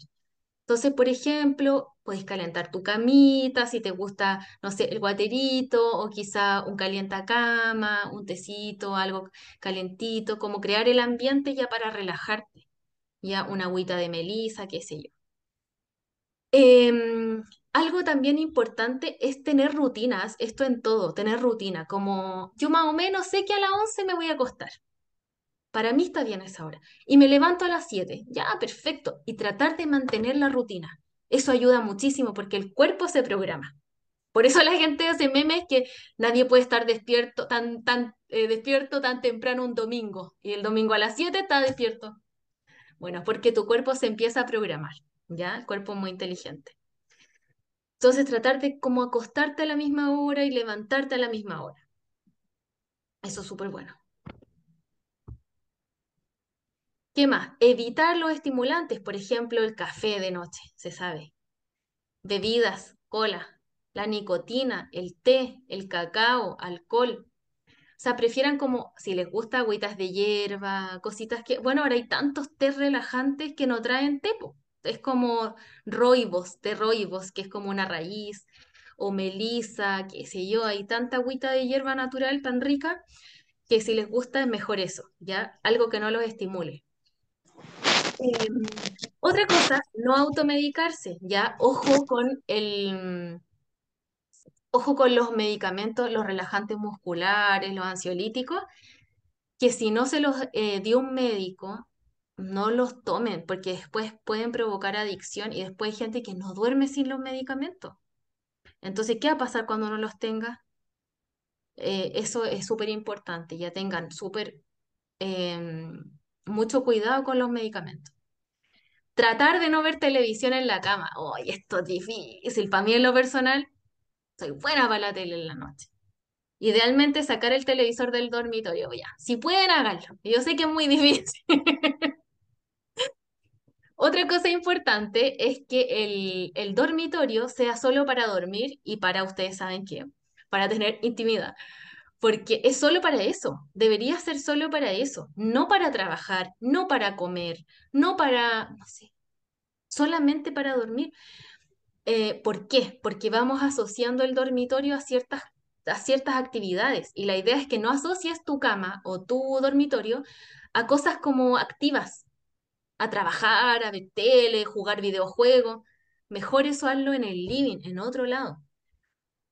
Evitar situaciones de actividad como trabajo, planes para el día siguiente y ejercicio físico intenso en las, en las horas próximas a dormir, porque te activa evitar comer mucho y comer pesado, eh, comer con cosas, cosas con mucho condimento, porque igual también no te deja dormir bien. O sea, no sé si le ha pasado como dormir con la guata pesada y no puedes dormir. Eh, procurar un ambiente silencioso, oscuro y con temperatura agradable, pero bajita, como de 16 a 20 grados. Esto para mí es muy bajo, ustedes tienen que buscar su temperatura. Em, pero eso, ¿ya? Esto es importante, intentar no resolver problemas y planificar en la cama. Es como gente que se acuesta, ah, ya me voy a, resolver mis problemas, voy a sacar cuenta. Y se acuestan a sacar cuenta de cómo van a pagar las deudas en la noche en la cama. Eso no lo hagan. La cama tiene que, tienen que asociarla a una actividad tranquila, relajada, agradable. Yo me acuerdo que mi mamá, que una frase que a mí me la pegó, se acostaba y yo dormía con ella cuando chica, que era regalona. Y mi mamá decía, ay, ya llegó la hora más feliz del día.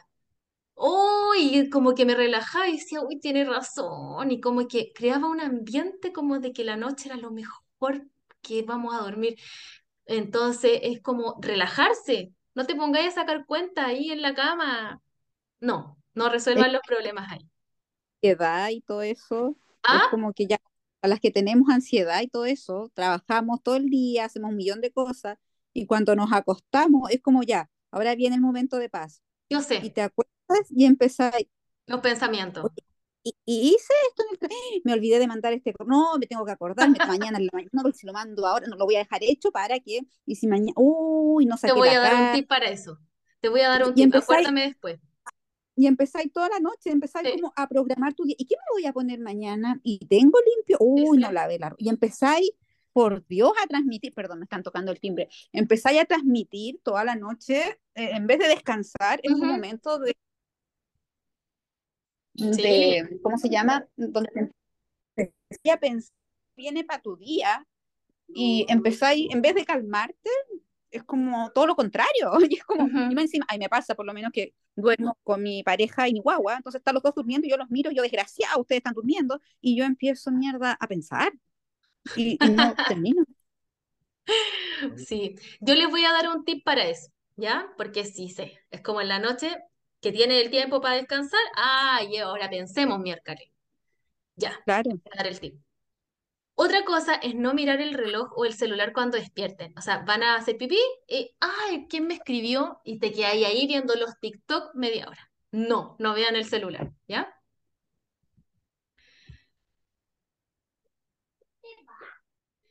Otra cosa, esto es muy importante, pero muy, muy, muy, muy importante. Identificar los pensamientos distorsionados. ¿A qué me refiero? Pensamientos que no se ajustan a la realidad. Esto es lo que yo les decía adelante. No son pensamientos em, realistas, son pensamientos extremistas. A- Aquí, no sé, por ejemplo, eh, me va mal en una prueba, es que no, es que me voy a echar la carrera, es que soy una inútil. Ah, espérate, te fue mal en una prueba. Una prueba. Una prueba en la que te fue mal ni siquiera define que te eches el ramo. Entonces, veamos las cosas de forma más realista. Estos pensamientos distorsionados nos traen mucha infelicidad. Pensamientos catastróficos. Me voy a subir un avión y el avión se va a caer y me voy a morir. Lo más probable es que eso no pase. Ser realista. Busca estadística en, busca estadística en Google. ¿Cuántos aviones se caen? ¿Cuál es el porcentaje? ¿Y dónde? No son ni chilenos ni son muchos. O sea, tienen más posibilidades de que te pase un accidente en un auto que en un avión. Ve la probabilidad. Ten pensamientos más realistas. Entonces, busca evidencia. Busca evidencia. A ver, que te haya ido mal en una prueba, ¿significa que te vaya a echar el ramo? No, porque a ver, ¿cuántos azules tenéis? Cuatro. ¿Y cuántos rojos? Uno. Ya, no te va a echar el ramo. Entonces, dejemos esos pensamientos catastróficos, poco realistas y extremistas. Un pensamiento negativo, por ejemplo, sería, me está costando enfrentar esta situación, me genera ansiedad y me afecta emocionalmente. Ya, eso sí. ¿Y el distorsionado cómo sería? Esto es horrible, nunca va a pasar, no soy capaz de hacer nada bien, soy una inútil, la vida es horrible.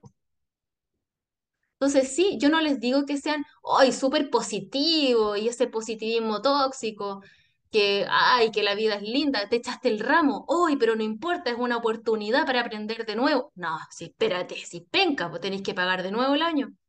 Pucha, ya, bueno, ¿qué vaya a hacer? Nada, lo voy a pagar de nuevo, pero ya, bueno, lo voy a enfrentar, ya aprendí, total.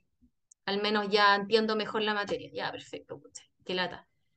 Pero sería distinto que yo diga, qué horrible, soy, soy una pésima hija, mi mamá va a tener que pagar de nuevo y no, es que yo no me la voy a poder y soy muy tonta, mejor voy a abandonar la carrera. Eso es un pensamiento extremista, distorsionado. ¿Se entiende? Eso me interesa mucho que se entienda, porque no es ser súper positiva, es ser realista. Ser realista. Básate en la evidencia. Em, ya, entonces identifica esos pensamientos distorsionados que ocupan tu diálogo interior, que no tienen base en la realidad, y los sustitu- sustituyes por pensamientos más realistas. ¿Por qué les digo esto? Porque el cerebro se cree todo lo que le dicen, todo, absolutamente todo. Por eso hay una frase que es muy cierta que dice, estás en lo cierto si crees que puedes, pero también estás en lo cierto si crees que no puedes. ¿Por qué? Porque cuando tú te cuentas una historia, por ejemplo, me voy a echar el ramo cuando me eché, o sea, cuando me saqué un rojo. Soy la peor estudiante, soy una inútil, soy una estúpida. Yo me cuento esa historia. ¿Qué pasa? Pasa algo que se llama profecía autocumplida. Y yo voy a actuar para confirmar mi hipótesis de que soy una inútil, una estúpida y me voy a echar el ramo. Y lo más probable es que te lo eches. Y después te van a decir, ah, ven, yo sabía que me lo iba a echar si yo soy una inútil. ¿Por qué? Porque tú lo generaste desde tus pensamientos. Y si yo me digo, ¿sabéis qué? Me fue mal, me saqué un rojo, pero ¿sabéis qué?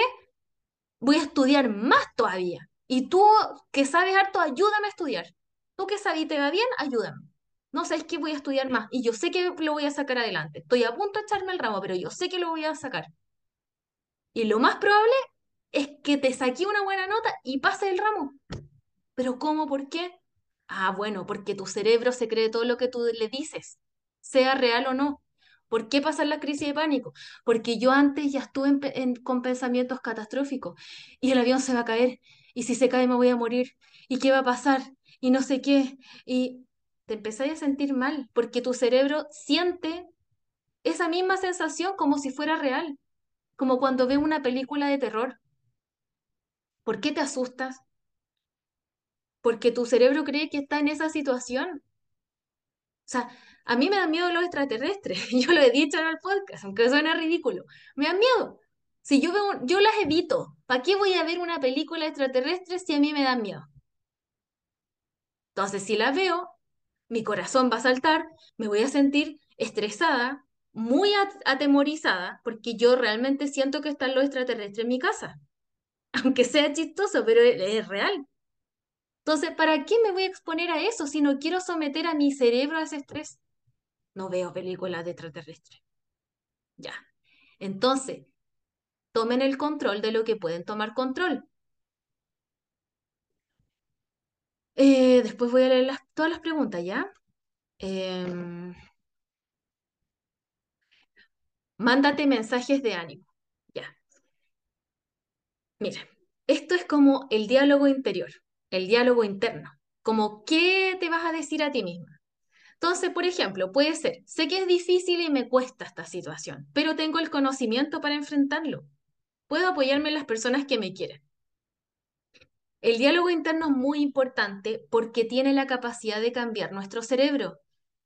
Recién estuve con una paciente que le mostré un experimento que hizo un japonés con el agua. Y miren, después se los voy a mostrar. Se los voy a mostrar porque es increíble. O sea, mejor que lo vean a que yo se los cuente.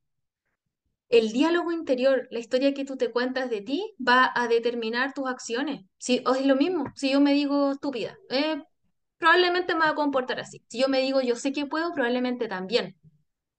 Miren, chiquillas, y ustedes saben si han escuchado el podcast que a mí nunca me ha ido tan bien en matemáticas. Siempre me conté la historia de que era muy mala en matemáticas.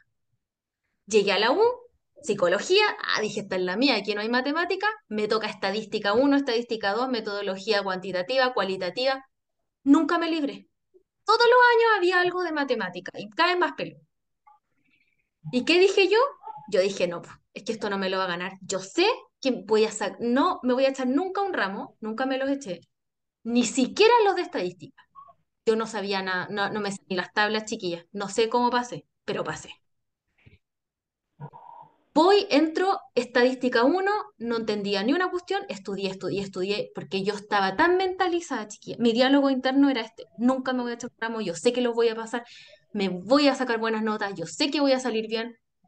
Estudié tanto que mi cerebro se lo creyó y creyó que yo era muy buena para matemática y estadística y salí con un súper buen promedio, ni siquiera di examen.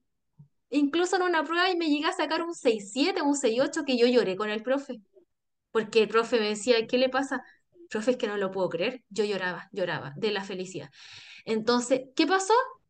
Yo hice eso con mi diálogo interno me convencí de que podía. ¿Y qué hizo mi, mi, mi mente? Hizo todo lo posible para que yo cumpliera eso. Pero si yo me hubiera dicho, no, es que yo soy mala para esto, es que a mí no me da, no me da para los números, no, si yo soy mala, nunca debí estudiar esto, probablemente sí me hubiera echado los ramos de matemática. Entonces, muy importante. Miren, chiquillas, ¿qué pueden hacer?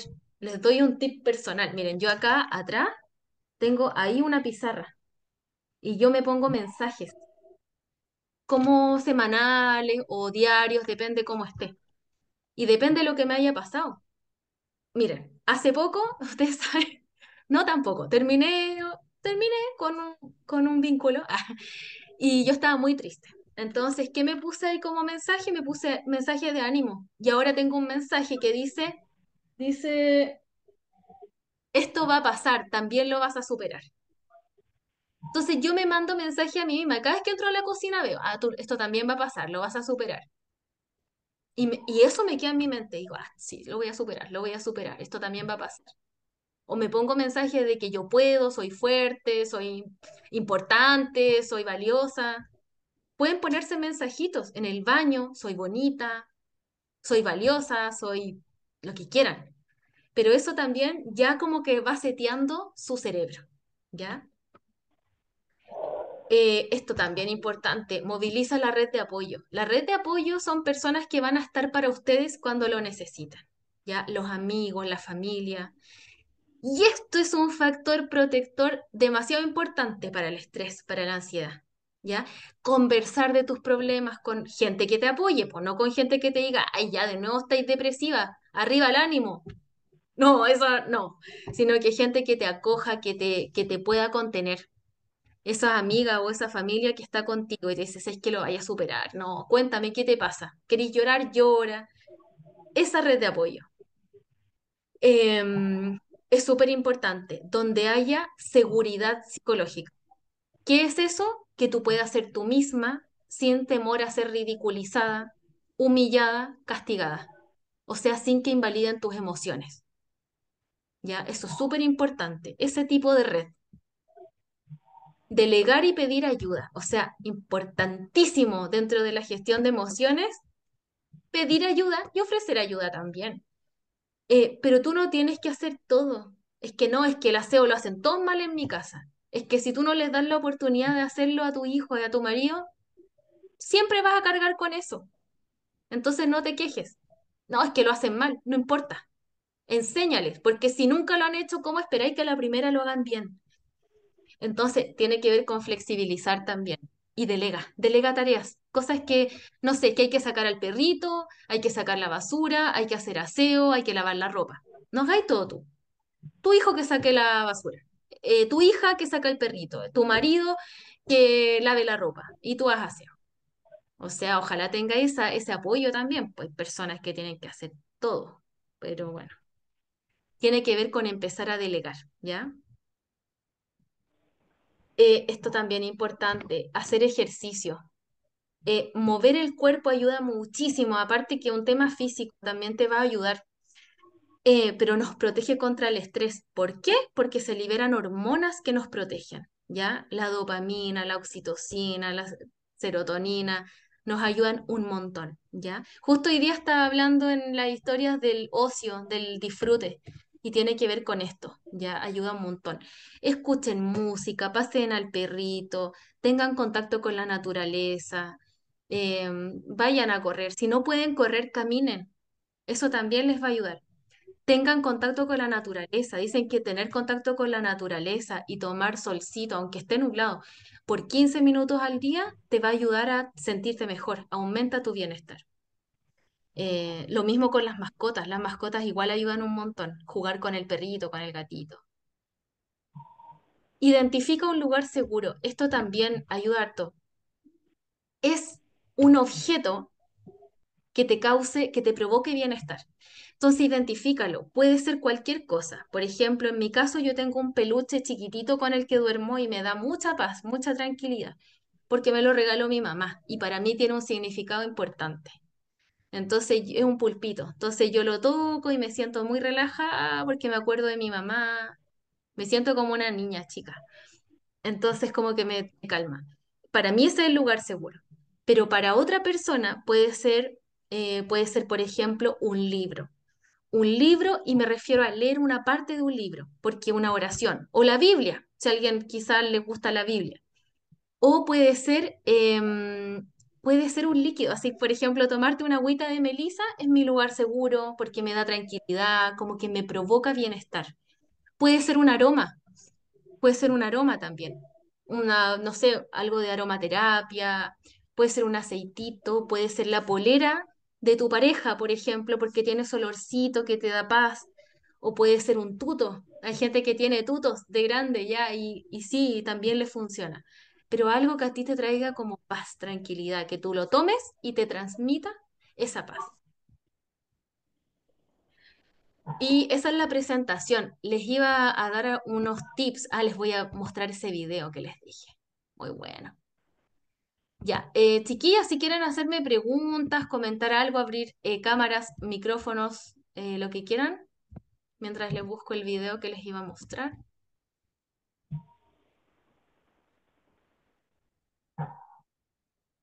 Aló.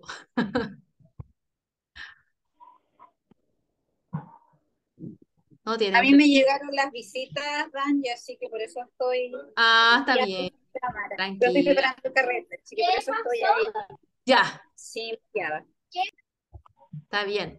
Bueno, miren, les voy a mostrar un video em, para que vean el poder de las palabras.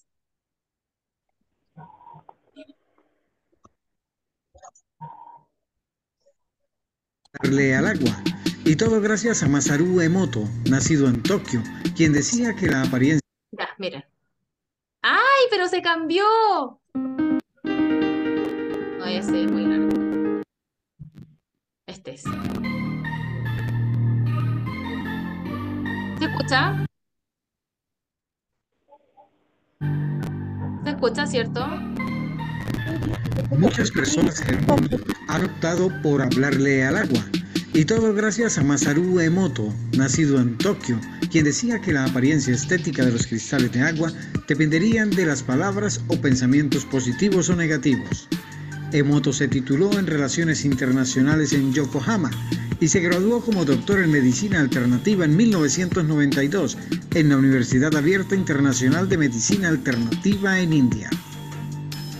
Los experimentos de Emoto consisten en exponer agua en recipientes a diferentes palabras, dibujos o música y entonces congelarla y examinar la estética de los cristales resultantes mediante fotografías microscópicas. De esta manera, y teniendo en cuenta que somos entre 80 y 70% agua, deberíamos comportarnos igual, pues mentalmente o por medio de la palabra se puede influir en la estructura o propiedades de una sustancia química como el agua. Según Emoto, dos envases de cristal iguales, conteniendo arroz o agua de una misma procedencia, a los dos se les escribían la palabra paz, gracias o guerra, idiota, en su interior o en su exterior y se comportaban, luego de un tiempo, de manera distinta. El bote de arroz maltratado degenerará, se pudrirá o perderá su sabor o ennegrecerá. Y el otro nada hará.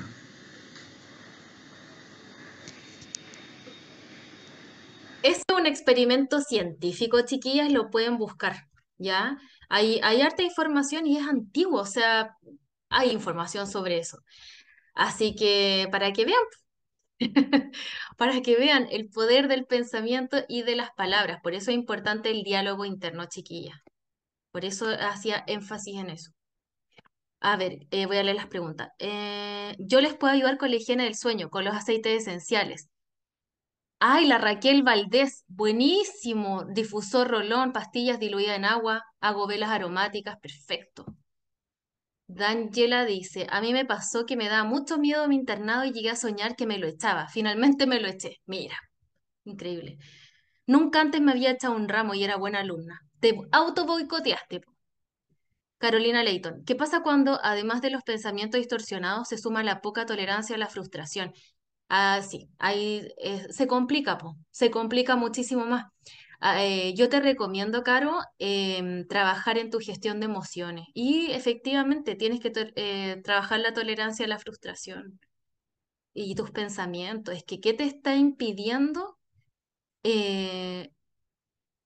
como no soportar la frustración? Porque es parte de, po. Es parte de también. O sea, es como sacar el aprendizaje de algo que no te resultó. Ese sería el pensamiento más, em, más adecuado. No, no quiero decir la palabra adecuado, pero el que te provoca eh, no tanto mm, eh, malestar, el más ajustado como a la realidad. Chiquillas, ¿alguien quiere decir algo? Abrir micrófonos, camaritas. Saquémonos una foto. ¿Les tinca? Hola, Daniel. Olivia. ¿Quién es? ¿Quién es? ¿Quién es? ¿La vea? Hola. Alejandra, Alejandra, Alejandra. Hola, ¿cómo estáis? Bien, ¿y tú? Aquí un poco enfermita, gripa, pero dentro de todo bien. Ya.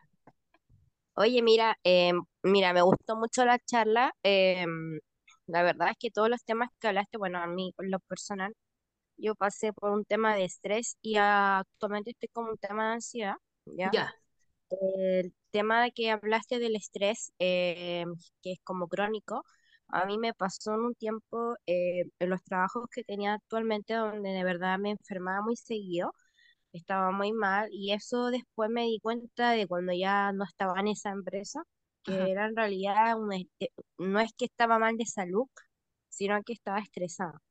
Ya, eh, me pasa eh, que actualmente yo, bueno, yo trabajé en varias partes, pero ahora ah, actualmente ya me estabilicé en un trabajo ya, y, y como que todo me cambió en el sentido de que, pucha, me siento más sana, más tranquila, eh, no me estreso, el ambiente de trabajo es bueno, me llevo bien con mi jefatura. Eh, eh, si bien es cierto, hay algunas cosas que, por ejemplo, yo igual tengo que trabajar, como también a veces me frustro, pero eh, gracias a Dios he tenido el apoyo fundamental de mi pareja, de mi familia, me ha apoyado mucho. Eh, lo que también trato de hacer al día de hoy trato de distraerme o hacer cosas como un poco de ejercicio, ahora trato de bailar eh, o hacer cosas como para distraerme un poco, a pesar de que la pega no me estreso, estoy tranquila, pero igual eh, de cierta forma me ayuda y me hace sentir bien. Eh, yo también estuve con terapia, estuve como casi tres años. em, y afortunadamente la terapia y a la par la psiquiatra con la que yo empecé me pudieron dar con mi diagnóstico y todo y he podido como avanzar y, y mejorar. Em, y al día de hoy, eh, pucha, em, yo si todo sale bien podría ya darme de alta y ya dejar de tomar eh, eh, sertralina y ya retomar mi vida, o sea, sin pastillas, todo bien. Así que en ese sentido yo estoy como súper tranquila, o sea, todo va a depender de lo que me diga el psiquiatra. claro, Eh, pero bueno, ahora me pasa que ya dado lo que yo estoy bien, me pasa con que mi hermana está pasando por esas situaciones que está con el, es- eh, las crisis de pánico, este, también tiene a la par depresión, entonces como que a la par trato como de ayudarla o como orientarla para que pueda salir adelante. claro. Mándale la presentación, si quieres, a ver si le ayuda. sí, Sí, sí, de hecho lo voy a mandar para que lo pueda aplicar porque ya anteriormente ha, ha sufrido mucha crisis de pánico, incluso veces estando sola o de repente, no sé, pues me contaba que tomaba el metro y de repente se paralizaba, me contaba, pero no sé cómo estará actualmente ahora. Pero sí, eh, trato de, con los tips, me refiero a que me iba dando las psicólogas con las que yo estuve, eh, he ido como tratando de dar apoyo o contención a las personas que estén pasando mal. claro, claro. Sí, qué bueno, Ale. En el Bueno, fondo, eh, son situaciones que uno va a pasar y después uno va a superarlas. O sea, sí, yo todo lo que me pasó lo- fue un tema muy complicado, pero gracias al día de hoy lo he superado, eh, he podido trabajar hartas cosas y he estado súper tranquila. qué bueno. Pero con trabajo, po, se, se supera. Tú tomaste terapia, estuviste con psiquiatra, tomaste los medicamentos y eso te ayudó. lo que Eso, pasa es que en los trabajos a los que yo estaba anteriormente eran trabajos muy estresantes, muy estresantes. Las jefaturas que tuve también no eran buenas, entonces eso me causaba mucho sí, te entiendo. Sí, y era horrible, era horrible. Entonces yo en ese tiempo eh, no sabía lo que tenía, o sea, como que yo a veces reaccionaba mal, me ponía mal y estaba súper frustrada, angustiada, me pasaba mucho eso. Pero después eh, dije ya las cosas pasan por algo, va a llegar algo bueno, como siempre me decían eso. Y pucha, no, postulé una pega así como ya por suerte y pucha, donde estoy ahora me ha ido súper bien, no he tenido eh, mala referencia y todo, y todo súper bien. buenísimo. Así que igual le doy mucho ánimo a las chiquillas que están pasando por alguna situación de estrés o tienen crisis de pánico, mucho ánimo, que lo van a poder superar y, eh, y trabajar en ello, que en realidad tienen que contar y lo más fundamental es que cuenten eh, con red de apoyo, o sea, ya sea familia, amigos, aunque sea a veces un desconocido, pero de verdad eh, ayuda mucho, mucho, mucho. A mí me ha ayudado mucho, yo en esta comunidad que yo ingresé, a mí también en lo personal me ha ayudado mucho como a conectarme, a conocer más gente, a hacer más cosas que antes yo no hacía. Eh, y súper bien, así que estoy Bacán. súper contenta. Qué rico, Ale, muchas gracias. Gracias por tus tips, tus consejos, porque son eh, consejos desde una persona que sufrió eso y que su hermana también lo está sufriendo. Y tiene toda la razón en lo de las redes de apoyo. Así que este grupo eh, de WhatsApp yo creo que es súper, es súper bueno. Se ha convertido en un grupo bien rico, las chiquillas se apoyan harto, entonces hay gente que no tiene amigas, no tiene con quién hablar, pero ahí las chiquillas son re buena onda. Cuando había alguien que se desvía, yo la invito amablemente a que se pueda retirar del grupo, y ya pasó una vez, y va a seguir siendo así, así que para que se mantengan en un grupo seguro. Así que eso, oye chiquillas, ¿por qué no prenden las cámaras antes que se empiecen a ir para que nos saquemos una fotito? Yo no puedo. ¿Por qué está en paños menores? Sí, no, no Pucha, oh. Ya, las que puedan, las que puedan que prendan las camaritas un ratito, un segundo, para sacar una foto. No, todas sin maquillaje, míranos. Que puedan nomás. Mira, y se van algunas, no les tengan miedo a las cámaras. Ya, las que quieran nomás, po. Ya, voy a sacar la foto. A ver. Un, dos, tres. Voy a sacar otra. Un, dos, tres. Ah, qué lindas. Ya, ya chiquillas. Muchas gracias. Em, chiquillas, ¿algo más que quieran aportar? ¿Qué les pareció? ¿Les sirvió? ¿No les sirvió? ¿Les gustó? ¿No les gustó? Eh, ¿O quieren contar algo? Todo, todo sirve, todo es un aporte. No estoy triste. Eh, Danji, ya tengo una consulta. Dígame. Espérame que Alejandro me dijo que. Ya, ahí sí. Ya voy, mi amor, ya voy. Eh, ya. Lo que pasa es que eh, ya te contaba que yo eh, no estoy diagnosticada todavía, que quizás tenga esas dos cosas, eh, pero he visto síntomas parecidos en mi hermana.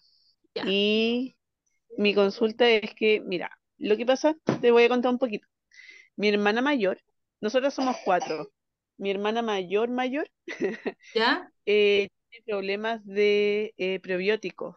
Su cuerpo no lo absorbe. Ya. ¿Ya? Eso y hace un tiempo atrás tuvo una crisis de pánico. Ya. ¿Ya? No se ha tratado eso. Mi Ya. otra hermana mayor ahora está con psiquiatra, con tratamiento porque tuvo un intento de suicidio. Ya. ¿Ya? Y mi hermana chica eh, tiene principio de Asperger. Ya. Ya, mi pregunta es que si el estrés puede ser eh, heredado, porque mi mamá yo la he visto muy estresada y está esperando eh, hora para el neurólogo. Ya. Y está como con síntomas de depresivos también. Ya. Raquel, ¿Sí? Es que no te caché la pregunta. ¿Cuál es la pregunta? Perdón. Mi pregunta es, ¿el estrés o la depresión puede ser heredado o Ya. a través de un comportamiento sí. asociado? Puede haber una predisposición genética. De todas maneras, o sea, si tenéis, por ejemplo, tu mamá que tenga antecedentes de depresión, de estrés, de ansiedad, o tu papá o tu abuelita, sí. Puede haber una predisposición en la familia a la depresión, a la ansiedad, al estrés, a mm, crisis de pánico, lo que sea. Es muy probable. Y puede ser genético, pero ¿sabes qué? También puede ser eh, heredado por las conductas. O sea, eso quiere decir que si yo crecí en una familia donde mi mamá em, era depresiva y yo vi las conductas depresivas, eso también se aprende. O sea, puede ser algo genético o aprendido. Así que sí, ¿ya? Eh, a ver, voy a leer los comentarios. A ver, dicen... Muchas gracias por tu tiempo y conocimiento. Ah, gracias, chiquilla, a ustedes. Muchas gracias a ti por la disposición de hablar de esto y ayudar. En lo personal me gustó mucho y agradecerte esta instancia enriquecedora. Gracias, Carolina. La Pamela dice, y tu generosidad para compartirlos con nosotras. Ay, la Roxanne, muchas gracias, me encantó. Ay, qué bueno. Gracias por tu generosidad. Eh, iPhone, dice, maravillosa, seca, pero mejorar. Carolina Nueva, integrante. ¡Ay, qué buena! Integrante. Eres nueva, Carolina, bienvenida. Bienvenida. Oye, chiquilla, muchas gracias a ustedes por estar acá, por quedarse hasta el final. Somos ya 22 hasta el final, hubo casi el doble, pero durante la presentación completa. Gracias a ustedes por quedarse hasta esta hora. Espero que les haya servido, que hayan aprendido algo nuevo, que les haya ayudado. Yo les voy a mandar la grabación, se demora, así que quizás mañana va a estar. Y les voy a enviar si se me olvida, me dicen, les voy a enviar un PDF donde aparecen tres videos que les van a ayudar para controlar un poquito esta ansiedad y el, el estrés, para gestionar. Es un video que es una relajación progresiva.